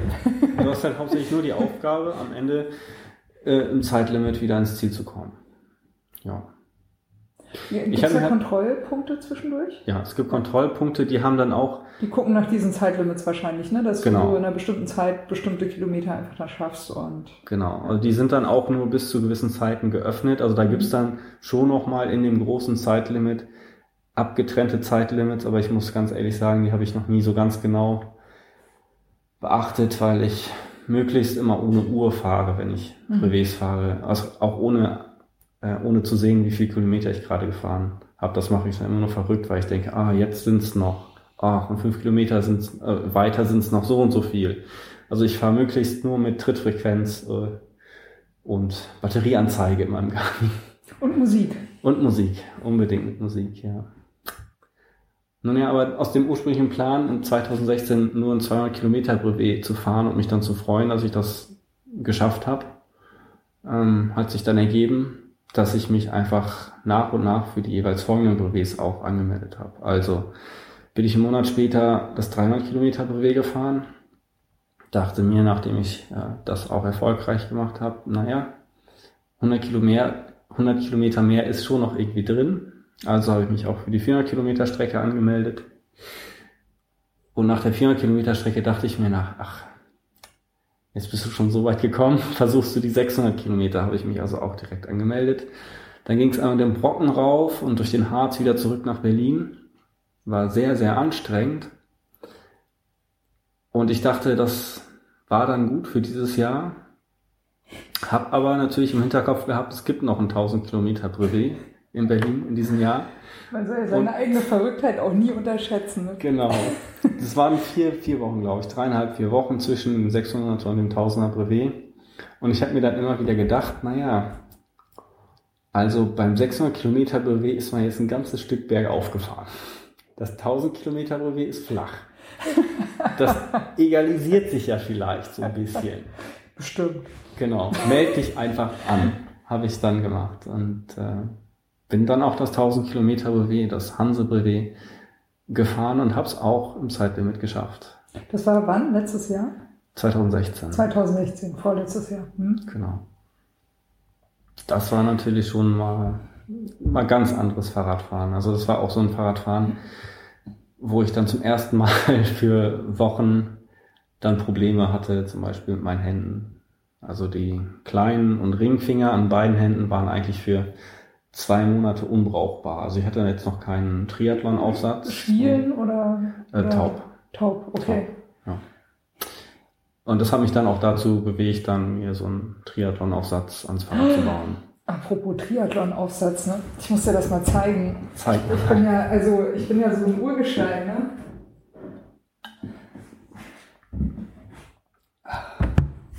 Das habe ich doch im Internet schon gesehen, mit diesen total ausgenudelten ähm, Pads. Ja. Ach, das ist sogar, das ja. Velcro ist hat sich schon abgelöst. Wow. Also, Auf jeden Fall viel lieber genutzt. Uli, ja, was du hier siehst, ist ein Synthes Clip C2, der erste, der überhaupt jemals auf den Markt kam. Das war ganz neuer, heißer Scheiß Das in den ist 90ern. ja antik halt. Ja, das ist eigentlich schon fast Fahrradmuseum. Nicht schlecht. Ja, ich habe mir, äh, genau, ich habe mich daran erinnert, dass ich dieses Ding habe. Ich habe dafür noch D-Mark bezahlt, ne? Das muss man auch mal, muss man ja auch mal sagen. Und ich habe tatsächlich gesehen, also es gibt noch diese Pads, die sind ja nun wirklich hinüber. Und auch diese, diesen Kleber mit dem Velcro, äh, dass ich mir das irgendwie nochmal hier neu machen kann. Und ähm, genau. Will ich mir auf mein Rollenrad bauen, weil ich es auf der Rolle auch mal ganz angenehm finde, wenn man sich einfach mal auf die Ellbogen stützen kann. Aber das Rollenrad, das kleine Schwarze, also mein, mein zuverlässiges Arbeitstier, das ist halt auch genau das Richtige eben für mal so längere Strecken. Also ich glaube, dieser, dieser Aufsatz kann da ganz gut ähm, draufbleiben. Ja, kleiner Sidekick, ne? Regines äh, Erinnerungen aus ihrem früheren ähm, Leben in einem Fahrradladen. Ja, Triathlon, das war ja ganz der heiße Scheiß irgendwie. Ne? Wann waren das? Das war so Anfang der 90er. Ja, Triathlon-Aufsatz, ey, wir müssen einen Triathlon-Aufsatz haben irgendwie, ne? So aerodynamisch und so, ja, kannst du voll lange strecken und kannst du durchhalten und so. War richtig cool. Ja. Ich finde die Dinger auch klasse. Also nicht, um damit schneller zu sein, äh, sondern einfach nur, um eine andere Position, zu wechseln haben. und- Genau. Ja, ja, ja. Mittlerweile fahre ich, glaube ich, auch überwiegend in der Triathlon-Position tatsächlich, weil ich es für mich mittlerweile am angenehmsten finde. Hm. Außer natürlich, wenn man irgendwie unübersichtliche Stellen hat oder in einer Gruppe fährt, dann macht man es natürlich nicht. Aber wenn ich alleine unterwegs bin, bin ich, ich würde mal jetzt so schätzen, 75 Prozent der Zeit einfach da drin. Hm. Naja, und mittlerweile gibt's ja auch wirklich eine ganze Bandbreite ne, von so unterschiedlichen Lenkeraufsätzen, die man haben kann, irgendwie je nachdem, was einem am besten entgegenkommt, wie die eigene Armlänge ist, äh, was man gewichtsmäßig irgendwie vielleicht auch eingeben möchte. Also ich glaube, dieses, äh, dieses Urgestein hier, da würde man, glaube ich, heutzutage drüber lachen. Also ich habe gesehen auf der, auf der Synthes-Seite, die haben zwar immer noch die Form, also das ist wohl noch charakteristisch geblieben, aber ich glaube, die sind mittlerweile leichter geworden, haben ein bisschen eine andere Form auch. Also äh, vielleicht sollte ich mir doch was Neues besorgen oder so. Naja, egal. Jedenfalls, also Uli, ich wollte dich mal noch fragen, ne? Privé, das heißt ja Herausforderung, glaube ich, ne? Wenn Ja. ich mich recht entsinne. Und das wird ja, aber das ist eine, erstens ein bisschen so eine eigene Szene, ne? Also wir haben so eine Bikepacking-Szene, wir haben so eine Gravel-Szene, es gibt diese Self-Supported Races, es gibt diese Privé-Szene, so, da gibt's ja auch ein paar Klassiker, also Paris, Brest, Paris hatten wir, dann glaube ich äh, London, Edinburgh, London, Genau. ist glaube ich auch noch so ein Ding, ne? Ähm, Die Millenilia und ja. Äh, Ich glaube sogar eins der Ur-Brevets war irgendwie Berlin, Wien, Berlin. Da glaube ich die erste Langstrecken, überhaupt Langstreckenfahrt, wenn ich mich recht entsinne. Das war allerdings so ein ganz komisches Ding. Also ich habe das jetzt auch erst nachgelesen, Mhm. wo Radfahrer gegen Pferde, äh, Reit, also gegen Reiter angetreten sind. Ja. Ich habe den Artikel jetzt leider nur überflogen und weil der Radsalon so spontan ist, kann ich da auch nicht besonders viel zu sagen, sonst hätte ich das gerne noch näher recherchiert. Aber ich glaube, die ursprüngliche Idee war herauszufinden, was effizienter ist oder was schneller ist, äh, Radfahrer oder Reiter auf dem Weg Berlin-Wien und wieder zurück. Und äh, die, äh, diese Brevets, die werden ja ausgerichtet von diesen Audax-Clubs. Mhm. Äh, was hat denn das damit überhaupt auf sich? Also warum machen das nicht einfach ganz normale Radvereine? Warum gibt es da nicht irgendwie einen ganz normale Anbieter, so wie ein Self-Supported Race oder was weiß ich irgendwie? Warum, warum braucht denn das jetzt nochmal so ein extra eigenes? Okay, also die Self-Supporters waren natürlich nach den Privés, ne? Selber schuld. So. Nein, grundsätzlich ist es, ähm, glaube ich, nur ähm, wegen Paris, Brest, Paris tatsächlich. Das ist halt dieses eine prestigeträchtige ähm, Prestige. Prestige. ja. Brevet, an dem halt viele teilnehmen wollen, an dem du aber nur teilnehmen darfst, wenn du eine Qualifikation, also zwei, drei, vier, 600 Kilometer Runden mhm. vorher bestritten hast. Aus Gründen natürlich auch. Genau. Schon hart, ja. Genau. Und damit das irgendwie kontrolliert werden kann, ist halt der Adox Club Parisien sozusagen der, derjenige, der die ganzen, ähm, der als, als, als Bündelpunkt des Dachorganisation ja, fungiert. Und dann gibt es sozusagen verschiedene Standorte in Deutschland, für uns halt hier in Berlin zum Beispiel, die äh, Berliner Brevets, die dann die Daten sammeln und nach Paris schicken, dann wird das homologisiert Mhm. Also die Pariser sagen, alles okay. Ähm, Person X dürfte jetzt bei Paris-Brest starten. Wahrscheinlich habe ich jetzt noch ganz viel vergessen, warum es das jetzt noch äh, so wichtig macht, aber das ist so ähm, der Kern, glaube ich. Ja.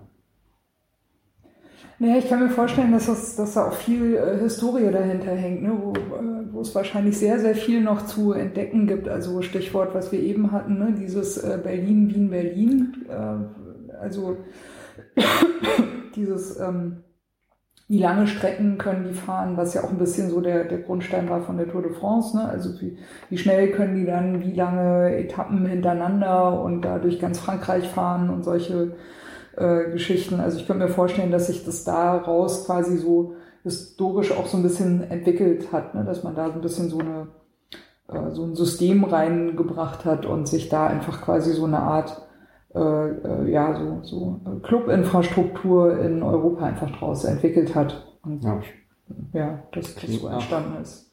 Klingt vernünftig. Macht wahrscheinlich sehr Aber viel Sinn. Es ist nur geraten. Ja. Was auf jeden Fall natürlich ein ganz wichtiger Aspekt ist, warum man immer wieder dahin zurückkehrt, ist ähm, die Leute, die halt dort mitfahren. Das sind natürlich dann schon die typischen Nasen, sag ich mal, die man jedes Mal wieder da sieht und die man jedes Mal wieder gerne sieht, mit denen man gerne zusammenfährt. Und deshalb möchte man sich da auch jedes Jahr wieder anmelden. Ist halt schon irgendwie, obwohl man sich dann nur vier, fünf Mal im Jahr sieht, so ein bisschen Gemeinschaftsgefühl. Bist du schon mal äh, Paris-Brest-Paris gefahren? Nee. Nee. Es war praktisch ein Jahr, bevor ich anfange, Brevets zu fahren, die letzte Ausgabe. Das sind jedes Jahr? Alle vier Jahre nur. Alle vier Jahre nur? Wow, okay. Ja, das ist natürlich okay. Deshalb wahrscheinlich auch äh, die Qualifikation, weil es sind wirklich mittlerweile weltweit sehr, sehr viele Leute, die daran teilnehmen wollen. Und es ist auch nicht ähm, garantiert, dass jeder, der die normale Qualifikation bewältigt, einen Startplatz bekommt. Mhm. Dafür müsste man sozusagen noch eine extra Qualifikation fahren. Also man kann sich einen Startplatz ähm, oder eine, eine frühere Anmeldung zu seinem Startplatz sichern, indem man im Vorjahr zu Paris-Brest eine möglichst lange Strecke fährt. Mhm. Also zum Beispiel Berlin-Wien, wenn man das äh, erfolgreich bestreitet, kann man das in der Anmeldung zu Paris-Brest angeben und hat sozusagen Vorteil demjenigen gegenüber, der nur 600 Kilometer gefahren ist in 2018. Also man kann sich die Teilnahme daran wirklich verdienen. Das ist jetzt nicht ein, ein Auslosungsverfahren oder sowas ja. oder, äh, oder vielleicht werden dann nur noch die Plätze verlost, die dann noch übrig bleiben oder so. Könnte ich mir vorstellen. Genau. Ja, die haben ja, obwohl, naja, es sind ja schon extrem viele Leute, ne, auch die das fahren, aber die haben ja natürlich auch eine, eine limitierte Teilnehmerzahl, denke ich mal. Ja. ja. Ähm, ich glaube, hast du nicht mal irgendwas erzählt, dass du mal äh, Berlin, Wien, Berlin auffahren willst? Genau, das ist dieses, Jahr, ne? Das in diesem Jahr. Ja. Äh, ich bin angemeldet und das ist mein Trainingsziel dieses Jahr. Also wann, wann ist das, glaube ich, erst im, erst im Sommer oder Herbst, glaube ich. Ne? im Juni. Im Juni, Ich glaube, ja. der 19. oder der 21. Juni. Ich Mhm. bin mir nicht ganz sicher gerade. Das ist ja sehr praktisch, da hast du kurze Nächte und lange Tage. Genau. Brauchst du nicht so viel Licht. Richtig. Ja. Ähm, genau. Also ich habe halt dieses Hansebrevet vor jetzt anderthalb Jahren absolviert und das war schon echt ein Highlight für mich. Wo, wo So ging eine- das dann? Das ging von Berlin aus nach Usedom, Rügen, von Rügen nach Lübeck und dann weiß ich nicht mehr ganz genau, irgendwie von Lübeck zurück nach Berlin, so dass 1000 Kilometer zusammenkommen. Krass. Aber hört sich nach einer sehr schönen Strecke an, kann ich mir gut vorstellen. Ja. Und es war wirklich ein einmaliges Erlebnis. Also man lernt auf dem Weg ähm, ganz neue Seiten an sich kennen. So dieses typische, seine eigenen Grenzen vorantreiben, überstreiten, das alles hat man erlebt und ähm, man möchte halt wieder so, so in dieses, ja, ich sage mal so, so eine Art Meditation reinkommen. Also ich finde, nach 600, 700 Kilometer Fahrradfahren ähm, kommt man schon in so einen meditativen Zustand. Also man nimmt nur noch die Strecke und sich selbst wahr. Also ich zumindest habe an fast nichts mehr gedacht. Ich bin einfach nur, ich habe funktioniert wie eine Maschine. Und das war ein Zustand, den hat man nicht im Alltag. Sowas gibt's nicht, weil man denkt immer an irgendwas. Und wenn das einfach mal ausgeschaltet ist, ist das Ich glaube, Arbeitgeber hätten gerne, dass man im Alltag so tickt, aber das, das geht nicht so richtig aus Genau. Gründen. Genau. Und das war halt so ein faszinierendes Gefühl und ähm, das war halt für mich das Besondere an dem Hansa-Brevet. Das möchte ich halt nochmal erleben, möchte ich wieder erleben. Und im letzten Jahr hätte ich eigentlich auch gern eine große Runde fahren wollen, habe mir dann aber auf der vorhin schon ähm, besprochenen eigenen 1000 Kilometer Runde äh, Berlin, Hamburg, Osnabrück zurück nach Berlin ähm, die Sehenscheide entzündet. Äh, nee, nicht Sehenscheide, ähm, Achillessehne so. Mhm. Äh, weil ich einfach den Sattel so einen Millimeter wahrscheinlich zu hoch eingestellt hatte im Vergleich zu dem Fahrrad, was ich sonst fuhr. Ja, das macht sich natürlich bemerkbar auf so Ja. lange Strecken. Ne? Ja, und da hatte ich halt einfach dann drei, vier Monate lang noch mit zu kämpfen. Also, ja, da war nicht dran zu denken, jetzt mehr als 100 Kilometer Fahrrad zu fahren. Irgendwann kam halt dieses ähm, Super Berlin Express Ding von Rick. Mhm. Da bin ich dann zum ersten Mal wieder länger gefahren. Aber so für die zwei, drei Monate, die dazwischen waren, war es schon hart. Also man wollte immer und es ging nicht. Ich bin dann auch einfach so naiv wahrscheinlich und sag, na ja, jetzt ging's für drei, vier Tage echt gut, also auf der Arbeitsstrecke. Ähm, ich fahre jetzt einfach beim 600 Kilometer Brevet mit. Und zack, haut's wieder rein. Ja, ja, also ich Ja. habe, also wir hatten Gegenwind auf dem ersten Tag. Ich habe nach 70 Kilometern gemerkt, das fängt an zu ziehen. Und wenn du nach 70 Kilometern auf einer 600 Kilometer Strecke merkst, da geht gerade irgendwas so ganz schief, bin ich halt ausgestiegen. Ja, war wahrscheinlich besser, so auch. Ja, rechtzeitig scheitern kann halt auch gewonnen. Ja, genau. Ist so. Ja. Aber natürlich möchte ich dann, ähm, also das jetzt auch wieder hinter mir lassen, diese ganze Geschichte mit der Achillessehne und mich wieder an das Langstreckenfahren sozusagen neu ranwagen. Also ich merke schon deutlich, dass ich jetzt seit fast einem halben Jahr, schon länger, seit acht, neun Monaten keine Strecke mehr über 400 Kilometer gefahren oder 500 Kilometer.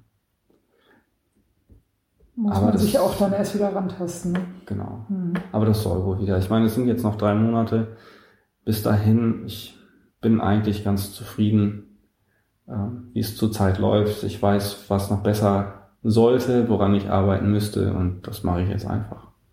Easy. Genau. Naja, ich meine, das ist ja auch, also wir, eben, ne, wir sind ja irgendwie keine, keine Berufsleistungssportler ne, oder Profis oder so. Sondern der Spaß ist ja eigentlich, sich halt immer wieder so Ziele vorzunehmen und zu sehen, ah, das ist reizvoll oder oh, das könnte ich mir zutrauen oder ah, das ist zu schaffen, so und da, da irgendwie reinzukommen. Aber andererseits ist ja auch eben dieses, wenn es halt mal nicht klappt, ist das zwar natürlich nicht schön, aber es ist auch eigentlich nicht wirklich schlimm, weil ja. der Genuss liegt ja auch einfach in der Vorbereitungszeit. Und ebenso diese, diese, diese Fähigkeit auch so auf seinen Körper zu hören und dann auch einfach zu sagen, nö, also das, das macht mein Körper einfach nicht mit. Ich weiß nicht, wie viele Menschen es gibt, die zum Beispiel im Falle von so einer entzündeten Achillessehne einfach sagen würden, naja, schmeißt da halt Schmerztabletten ein. Ja, okay. Läuft schon. Ne? Ja. Kann man ja machen, ne? wenn die damit glücklich sind, bitteschön. Ne? Jeder nach seiner Fasson, ist ja alles schön und gut. Aber ähm, ich, für mich wäre es keine Herausforderung. Ne? Für, für mich wäre es dann eher die Herausforderung, eben zu hören, ah, okay, da, jetzt gerade macht da mein Körper nicht mit. Na gut, okay, dann macht es erstmal nicht. Erstmal auskurieren, sich dann irgendwie wieder neu aufbauen und dann gucken und vielleicht dann, okay, dann hast du vielleicht andere Ziele, ne? dann machst du vielleicht nicht mehr das, was du eigentlich wolltest, sondern es bietet sich wieder irgendwas anderes an. Aber irgendwann hast du dann einfach wieder deinen Spaß und, und bist da wieder drin und dann ist gut. Genau. So sehe ich das auch. Alles locker. Richtig. Ich würde dich ganz gerne noch fragen, ich hatte es ja schon am Anfang angedeutet, die Sache mit der Musik. Mhm. Was, was, äh, also spielt für dich eine wichtige Rolle. Es ist auch wichtig bei den Langstreckengeschichten auf jeden Fall. Also kann ich mir eh vorstellen, rein mental so. Ja. Ich habe ich hab zum Beispiel eine Langstrecken-Playlist. so ein anderthalb Stunden Mix, der trägt mich eigentlich so über jede Langstrecke irgendwie so. Ähm, ich würde das ganz gerne ein bisschen verknüpfen. Einerseits diesen Musikaspekt. Ich könnte mir vorstellen, dass es bei dir relativ eng zusammenspielt mit der Frage, ähm, was waren für dich so Highlights, so von diesen ganzen Fahrraderfahrungen in den letzten Jahren, die Brevets, diese unterschiedlichen Fahrten auch, die du gemacht hast. Ich könnte mir vorstellen, dass die Frage nach den Highlights bei dir auch relativ eng verknüpft ist mit einer bestimmten Musik, die du vielleicht in, einer, in einem bestimmten Moment gehört hast. Tatsächlich, ja. Also Musik ist mir immer wichtig bei Langstreckenfahrten, um einfach mal auch abzuschalten, während man aber eigentlich immer noch weiterfährt. Also um einfach eine Ablenkung zu haben, sich nicht immer nur aufs Treten zu konzentrieren. Also ich brauche immer so 150 Kilometer, bis ich mich ans Radfahren gewöhne. Und dann läuft's irgendwann. Und in der Zeit tut's mir richtig gut, einfach nur Musik anzuhören und dann die Beine kreisen zu lassen. Und ich höre dann nicht unbedingt einfach nur so pushende Musik, wie viele das halt beim Intervalltraining zum Beispiel machen, ähm, sondern auch ganz ruhige und entspannte Musik, wo ich gerade halt Lust drauf habe. Und eine ganz einschneidende Erfahrung war zum Beispiel vor zwei Wochen ungefähr. Keine besonders lange Strecke, das waren vielleicht 70 Kilometer nur aber trotzdem eine der schönsten Radfahrten seit langem. Das liegt jetzt, glaube ich, nicht nur an dem langen Winter, den wir hatten. Ich wollte gerade sagen, der Winter ist ja nur ja. vorbei, aber ja. Ich bin zum War ersten ein bisschen kalt, ne? Auch vor ein paar Wochen. Hm? Ja. Ich bin zum ersten Mal äh, im ähm, Osterurlaub tatsächlich äh, in meine Heimatstadt gefahren. Zum ersten Mal seit circa 10 bis 15 Jahren. Ja, 15 ist zu viel, also seit 10 Jahren ungefähr. Seit langer Zeit. Seit langer Zeit. Ähm, also wir haben Urlaub gemacht bei den Eltern meiner Freundin und meine Eltern sind so 30 Kilometer entfernt davon aufgewachsen. Ich war schon lange nicht mehr da und bin dann einfach mal, weil ich mein Fahrrad mitgenommen hatte, in die Heimat gefahren. Und das war halt auch die Strecke, die ich ab und zu dann fuhr, um Susi, meine Freundin, halt damals äh, noch ganz frisch verliebt zu besuchen. Also 30 Kilometer mit dem Rennrad, äh, um die Freunde zu sehen. So fing das an. Und genau die gleiche Strecke bin ich dann halt auch äh, gefahren. Das hatte schon so ein bisschen was Romantisches und so ein teilweise auch dann Wehmütiges. So eigentlich so ein äh, Coming-of-Age-Road-Movie-Topic irgendwie. Wahrscheinlich. Ja. Genau. Und das war wirklich ganz komisch. Also ich habe mir das auf dem Weg dann in die Heimat noch so irgendwie ganz besonders vorgestellt, wie das wohl ist, wenn man die alten Straßen abfährt. War es dann in dem Moment zwar überhaupt nicht, weil die Stadt einfach total runtergekommen ist. Fast alles hat zugemacht und ja, hat einfach überhaupt keinen Charme. Aber der Weg dahin, um mir das vorzustellen, wie das ist, mal wieder in der Heimat zu sein, das fand ich schon, das war irgendwie bewegend.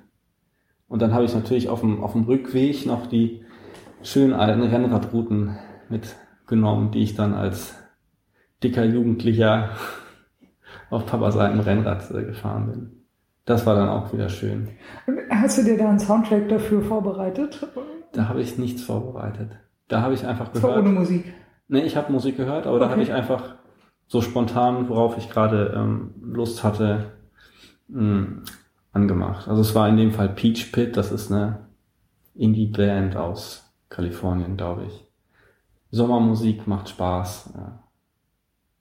Hätte ich wahrscheinlich jetzt für diesen Road-Movie-Effekt noch was ganz Besonderes runterlegen sollen, habe ich aber nicht. ja, muss ja auch nicht. Kann ja auch manchmal nach hinten losgehen, ne? Dann genau. hast du irgendwie bestimmte Erwartungen und legst dir die Musik dazu zurecht und dann merkst du plötzlich, ist aber jetzt alles ganz anders und dann passt die Musik auch nicht mehr.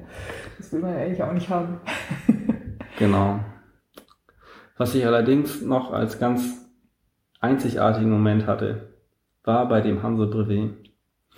Wir sind dann in Rügen war ein. Wann, wann, wann, welches Jahr war das nochmal? Das, das war 2016, 2016, diese 1000 ja. Kilometer. Ähm, ein Checkpunkt war auf Rügen das Kap Arkona. Mhm. Man fuhr also eine ganze Zeit an der Küste lang, hat halt das Meer zu seiner Rechten gesehen. Und ich hatte an dem Tag einfach Lust, Element of Crime zu hören, weil ich die seit meiner Jugend total gerne höre. Und es spielte halt direkt in der Anfahrt zum Kap Arkona Schwere See von Element ah, of Crime. Ja. Und das war so ein Moment, da hätte ich fast weinen können. Ne? Das war so schön irgendwie. Cool. Das Wetter war toll, es war bestimmt 25 Grad, Sonne und perfekte Fahrradbedingungen. Genau, also ja. man hatte aber natürlich schon wahrscheinlich 500, 600 Kilometer im Bein. Ich weiß es jetzt nicht so ganz genau, wie weit man auf Rügen dann war zu dem Zeitpunkt. Und es war schon alles auch ein bisschen anstrengend. Aber dann war irgendwie so der perfekte Song gerade da. Guckst aufs Meer, schwere See läuft. Und da hat das sich alles irgendwie so sinnvoll angefühlt. ja. Sowieso auf der ganzen, ja, auf, auf der ganzen, auf der ganzen Tour hat äh, Element of Crime mich sehr häufig ähm, so am Leben gehalten, will ich jetzt nicht sagen, aber motiviert oder einfach nur gut unterhalten. Weil Sven Regner ist einfach so jemand, den könnte ich stundenlang zuhören. Also ich habe auch zum Beispiel all seine Bücher gelesen, habe mir dann auch trotzdem aus der Bibliothek nochmal die Hörbücher geholt, weil ich hier einfach nur beim Reden zuhören möchte. Die sind von ihm gelesen auch dann. Ja, hm. super. Ja, also der Mann kann halt gut lesen und auch gut singen, finde ich. Höre ich gern zu. Du machst ja diese Langstrecken, ne? Das heißt, äh, also du machst ja ein relativ, ähm, ja, sagen wir mal, gleichförmiges Fahren. Ne? Also da sind dann vielleicht mal natürlich äh, Berge, ist klar. Und es gibt sicher auch mal Phasen, wo du mal ein bisschen flotter fährst und Phasen, wo es ein bisschen langsamer geht. Ich könnte mir aber vorstellen, dass das überwiegend ähm, so mental induziert ist, also sozusagen von deiner eigenen Verfassung bestimmt ist. Ne? Also wenn man an, äh, losfährt, natürlich, dann ist man ja meistens ein bisschen beschwingter, dann geht noch alles relativ locker. Irgendwann gibt es dann wahrscheinlich meistens so einen Tiefpunkt. Bei mir ist das meistens so zwischen Hälfte und zwei Drittel, mhm. wo es dann irgendwie äh, kritisch wird. Und ich weiß auch meistens, wenn ich zwei Drittel erstmal hinter mir habe, dann so, ne, dann muss ich mich zwar noch so ein bisschen treten, noch so ein bisschen motivieren. Also es geht nicht ganz so leicht, aber ich weiß dann irgendwie, also aufgeben zum Beispiel kommt auch gar nicht mehr in Frage. So, ne, weil wenn man zwei Drittel hat, also geht irgendwie nicht. Ne? Da muss schon irgendwas richtig Krasses passieren, um, um dann noch zu sagen, so, äh, nee, mache ich nicht mehr oder so. Und die Tendenz dann auch eher nochmal so ein bisschen über die eigenen Grenzen zu gehen, um das Ding jetzt einfach auch mal fertig zu haben, ist natürlich wesentlich höher als in der Mitte, ne? wo man so noch, oder zwischen dem ersten und zweiten Drittel, ne? also dieses mittlere Drittel, dass man da noch so ein bisschen vorsichtiger ist und auch noch ein bisschen mehr mit den Kräften haushaltet und noch so ein bisschen mehr mittendrin steckt irgendwie. Ähm, würdest du sagen, dass es für dich so ein, so ein Soundtrack gibt für so unterschiedliche Phasen? Irgendeine Musik, die sich für dich total bewährt hat, wo du zum Beispiel weißt, okay, wenn ich jetzt diese Musik mitnehme und die zu einem, einem bestimmten Moment einfach höre, dann trägt mich das zuverlässig einfach darüber, weil das mental dann einfach funktioniert.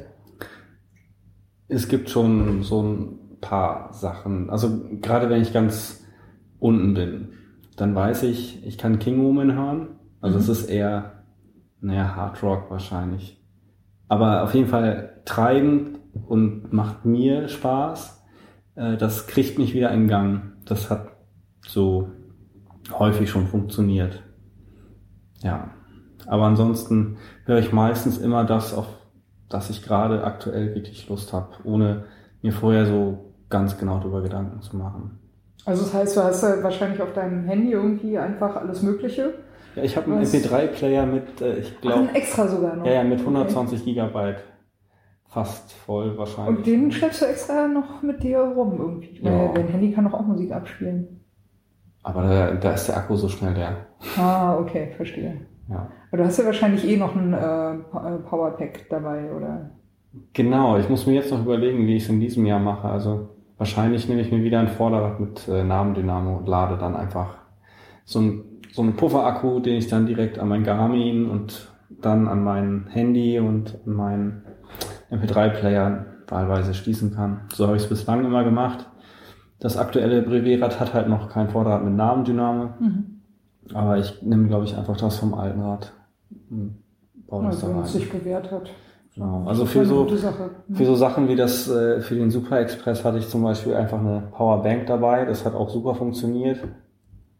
Aber so Berlin-Wien ist ja noch mal ein Stück länger und da ist es wahrscheinlich mit dem Namendynamo einfach auch für die Beleuchtung sinnvoll.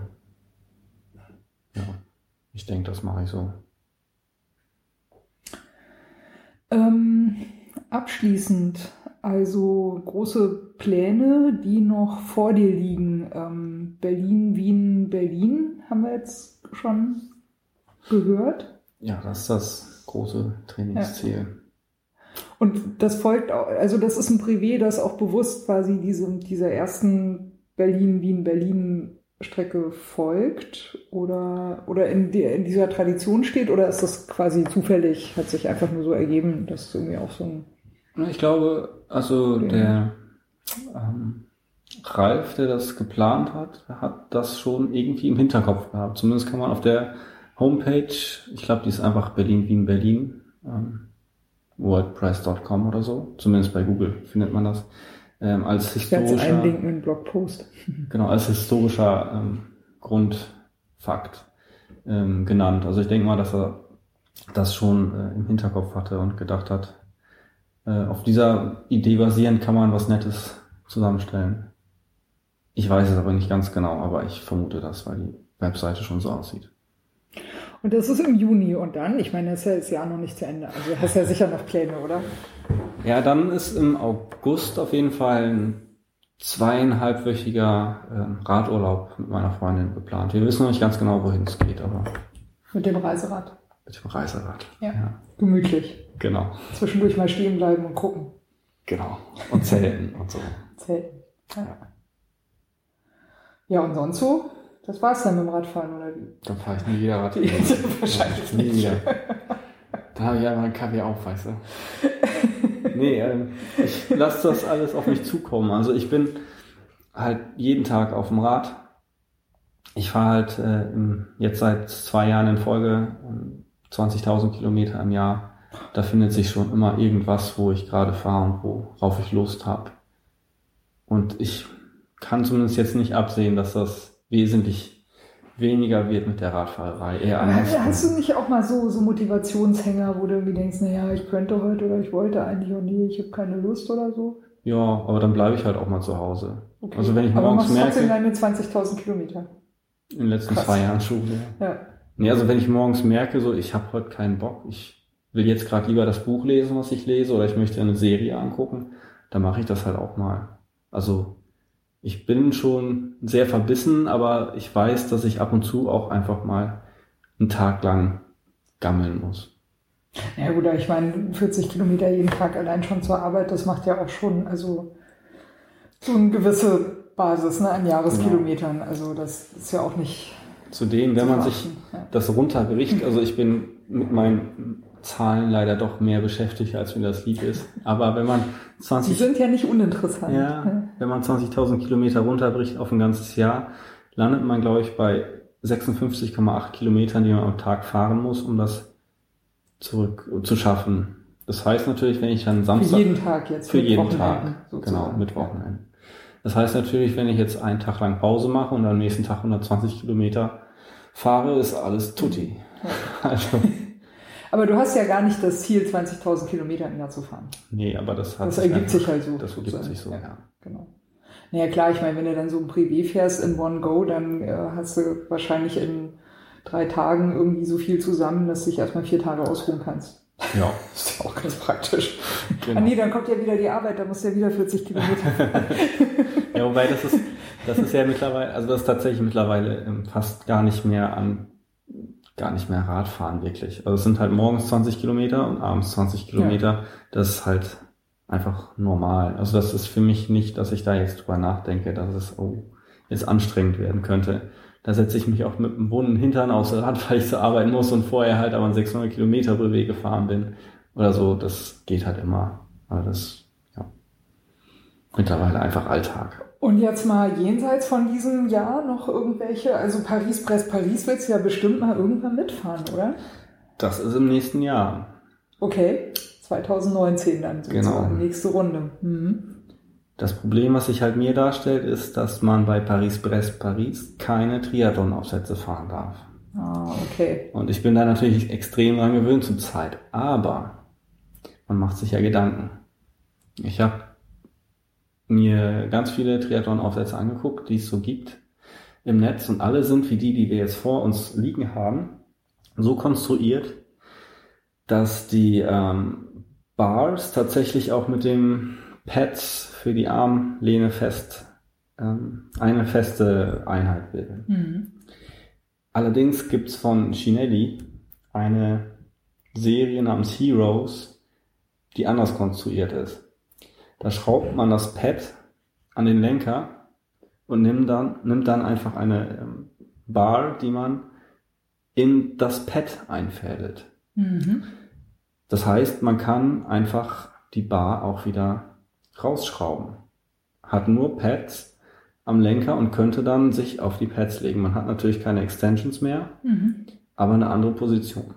Ich habe das schon oft auch bei äh, welchen gesehen, die so äh, viel Rad fahren und auch Langstrecke dann fahren, ne? dass die sich auch auf den Rennlenker einfach nur mit den Ellbogen halt aufstützen und so die Arme einfach nach vorne fallen lassen. So. Also ich find's so per se von den Armen her nicht unbequem, aber mir ist es ein bisschen zu weit nach vorne gebeugt. Ich kann da nicht mehr richtig atmen. So. Ja. Also bei den hier bei dem äh, Sundays Clip Aufsatz zum Beispiel, das hat halt den Vorteil, dass es für mich auch den Körper noch mal ein bisschen nach vorne streckt und dadurch kann, komme ich dann halt mit der Atmung auch wieder äh, hin. Aber das scheint mir äh, eher irgendwie eine Gewöhnungssache zu sein. Ne? Also kann man kann man ja auch üben, Ja, dann vermutlich. quasi, ne? Oder oder wie du sagst eben, dann sind halt nicht die Pads drauf, äh, dann sind nicht die Bars drauf, aber du hast ja wenigstens die Pads und kannst dich so ein bisschen irgendwie abstützen. Genau. Die sind erlaubt. Ich glaube, das müsste in der Grauzone liegen. Aber warum darf man keine Triathlon-Aufsätze haben, weil das so traditionelle Rennradfahrer sind? Punkt.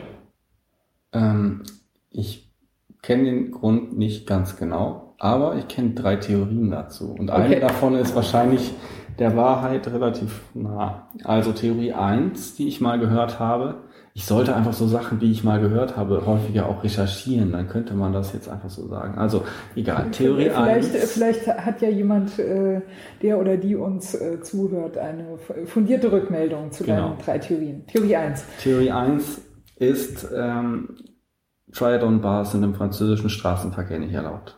Okay. Klingt sinnvoll. Hm. Kann passieren. Theorie 2, ähm, Leute, die das bei Paris-Brest benutzt haben. Also es gibt immer wieder Leute, die sich die einfach dann doch mitten auf der Strecke dann dran schrauben, also nach dem Fahrradcheck.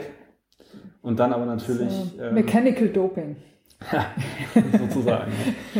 ähm, zumindest, dass die Leute darauf eingeschlafen sein sollen und crashen. Okay. Weiß ich nicht. Also ich kann mir schwer vorstellen, dass man darauf einschläft. Zumindest ich merke halt, wenn ich müde bin und dann setze ich mich halt an den Rand oder penne halt für eine Viertelstunde, dass ich wirklich einschlafe beim Fahrradfahren. Ich kann mir das einfach nicht vorstellen. Also, also früher, als ich noch hier mit diesem äh, Clip gefahren bin und diese Pets da so malträtiert habe, dass sie jetzt so aussehen, wie sie aussehen, da bin ich halt auch öfter mal so aufgestützt gefahren, ne? so Ellbogen aufgestützt und so Kinn, mhm. Kinn, Kinn in die Hände mhm. äh, gestützt. Und das war schon, also da dachte ich auch, da kannst du jetzt auch einschlafen. Irgendwie. Theorie, Theorie 3 wäre aber dann auch äh, sehr nah an Theorie 2, also dass einfach die Unfallgefahr damit zu groß ist, mhm. weil durch die über 5000 Teilnehmer, die glaube ich Paris Pest mittlerweile hat, einfach die Trauben von Radfahrern, die gemeinsam unterwegs sind, zu groß sind. Dass wenn sich da halt jemand... Kriegst du mit Bremsen nicht mehr richtig Genau, und dass man dann einfach eine zu große Unfallgefahr für seine mit was vielleicht der Grund dafür ist, dass sie im französischen Straßenverkehr verboten sind. Möglich, ja. Aber es gibt ja auch so welche ist. mit einer Bremse dran. Ja, gibt's. Hm. Ich weiß es nicht ganz genau, aber ich kann mir schon vorstellen, dass irgendwas von diesen drei Möglichkeiten. Oder alles zusammen. Ja, vielleicht alles zusammen. Außer natürlich Möglichkeit eins schließt ja dann zwei und drei direkt schon aus, weil dann muss man über zwei und drei gar nicht mehr nachdenken. Ja. Oder Möglichkeit, also Theorie 1 resultiert aus Theorie 2 und 3. Auch das ist möglich. Ja. Ja. Straßenverkehr ist halt kein Triathlon. Richtig. Ja, das ist halt nun mal so, ne? Das muss man jetzt mal irgendwie äh, hinnehmen. Ja. ähm, mir fällt eigentlich nicht mehr viel ein, worüber wir noch äh, sprechen könnten. Liegt dir noch irgendwas auf dem Herzen? Möchtest du noch Grüße loswerden? Ach, ich glaube, äh, wir haben schon echt viel geredet. Mir ja, fällt hier. spontan jetzt auch nichts ein, was noch. Guck mal, also wer ist denn jetzt hier vorne um Reifenbreite? Das hier, bist jetzt du. Ich glaube, ich, ich bin vorne, ne? bin in deinem Windschatten. Ja, ich muss, ich muss mal würfeln. Neun. Boah. Aber minus fünf. Also ja, aber minus fünf für den Berg. Ne? Vier ja. darf ich jetzt gehen. Aber hey, guck mal, ich komme jetzt genau über den Berg. Ne? Ja.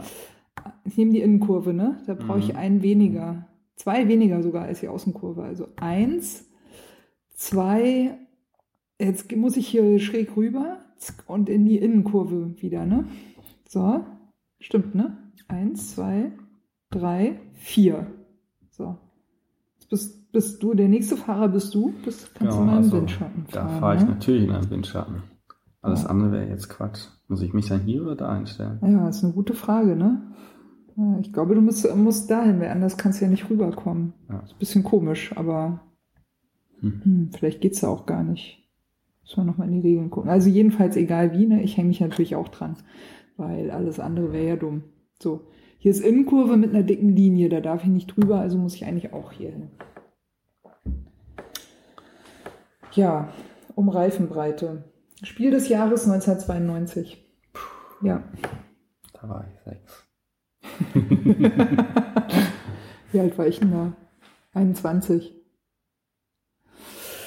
Lieber Uli, ich habe mich sehr gefreut, dich im Radsalon zu Gast zu haben. War schön bei dir, Regine. Ich wünsche dir auf jeden Fall viel Erfolg. Danke. Für deine Vorhaben und bin vor allem neugierig. Du hast auch, glaube ich, einen Blog, ne? Bin äh, neugierig auf deine Berichte. Ist nicht ganz aktuell, wenig gepflegt, aber äh, es gibt Leute, die mir da in den Arsch treten und sagen, ich soll endlich mal wieder schreiben. Ja, du sollst endlich mal wieder schreiben und so geht das ja nicht hier. genau. Ich glaube, den Link wirst du und? dann auch noch da irgendwo unten drunter setzen und dann ja, kann man gucken, ob ich tatsächlich wieder anfange, mehr zu schreiben. In den Blogpost rein.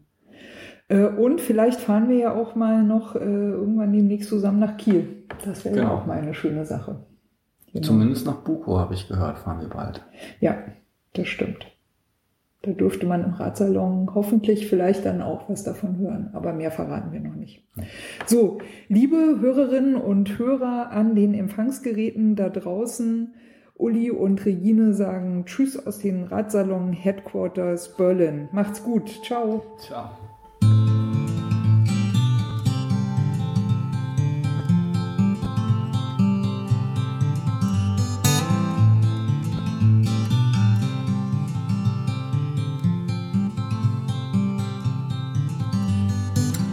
Maybe you're tired of the waves that come and knock you off your feet. I'd long to see you on a day when you won't drown. The constant dragging and deceit, your hands been tied in there to greet a life that's bounded to a world that keeps on taking every day.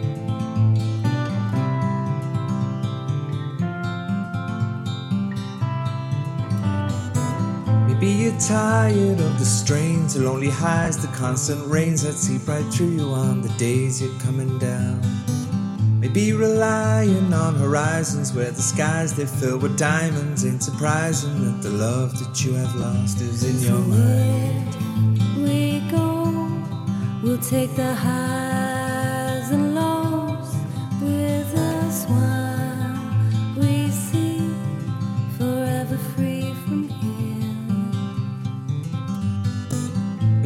tired of the waves that come and knock you off your feet. I'd long to see you on a day when you won't drown. Maybe the answer lies beneath these scattered words. They flood our streets, and now the lights without the power flicker on into the night.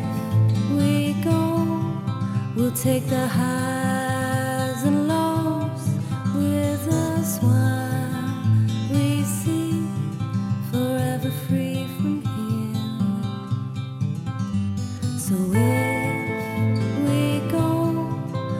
take the highs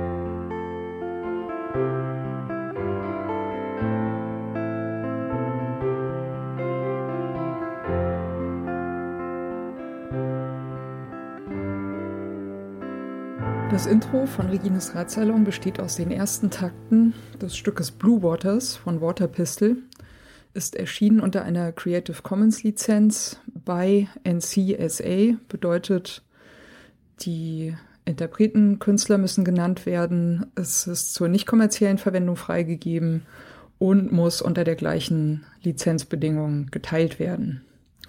Hineingemischt in diese ersten Takte ist ein ähm, Sample, das heißt Bicycle Passing von Bescu, ist aus dem Free Sound Archive.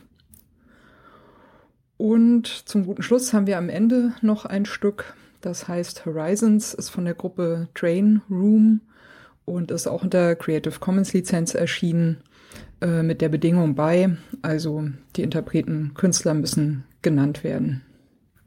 Der Radsalon selbst steht auch unter einer Creative Commons Lizenz und zwar in dem Fall eine bei NC ND Lizenz bedeutet bei der Künstler Interpret muss genannt werden.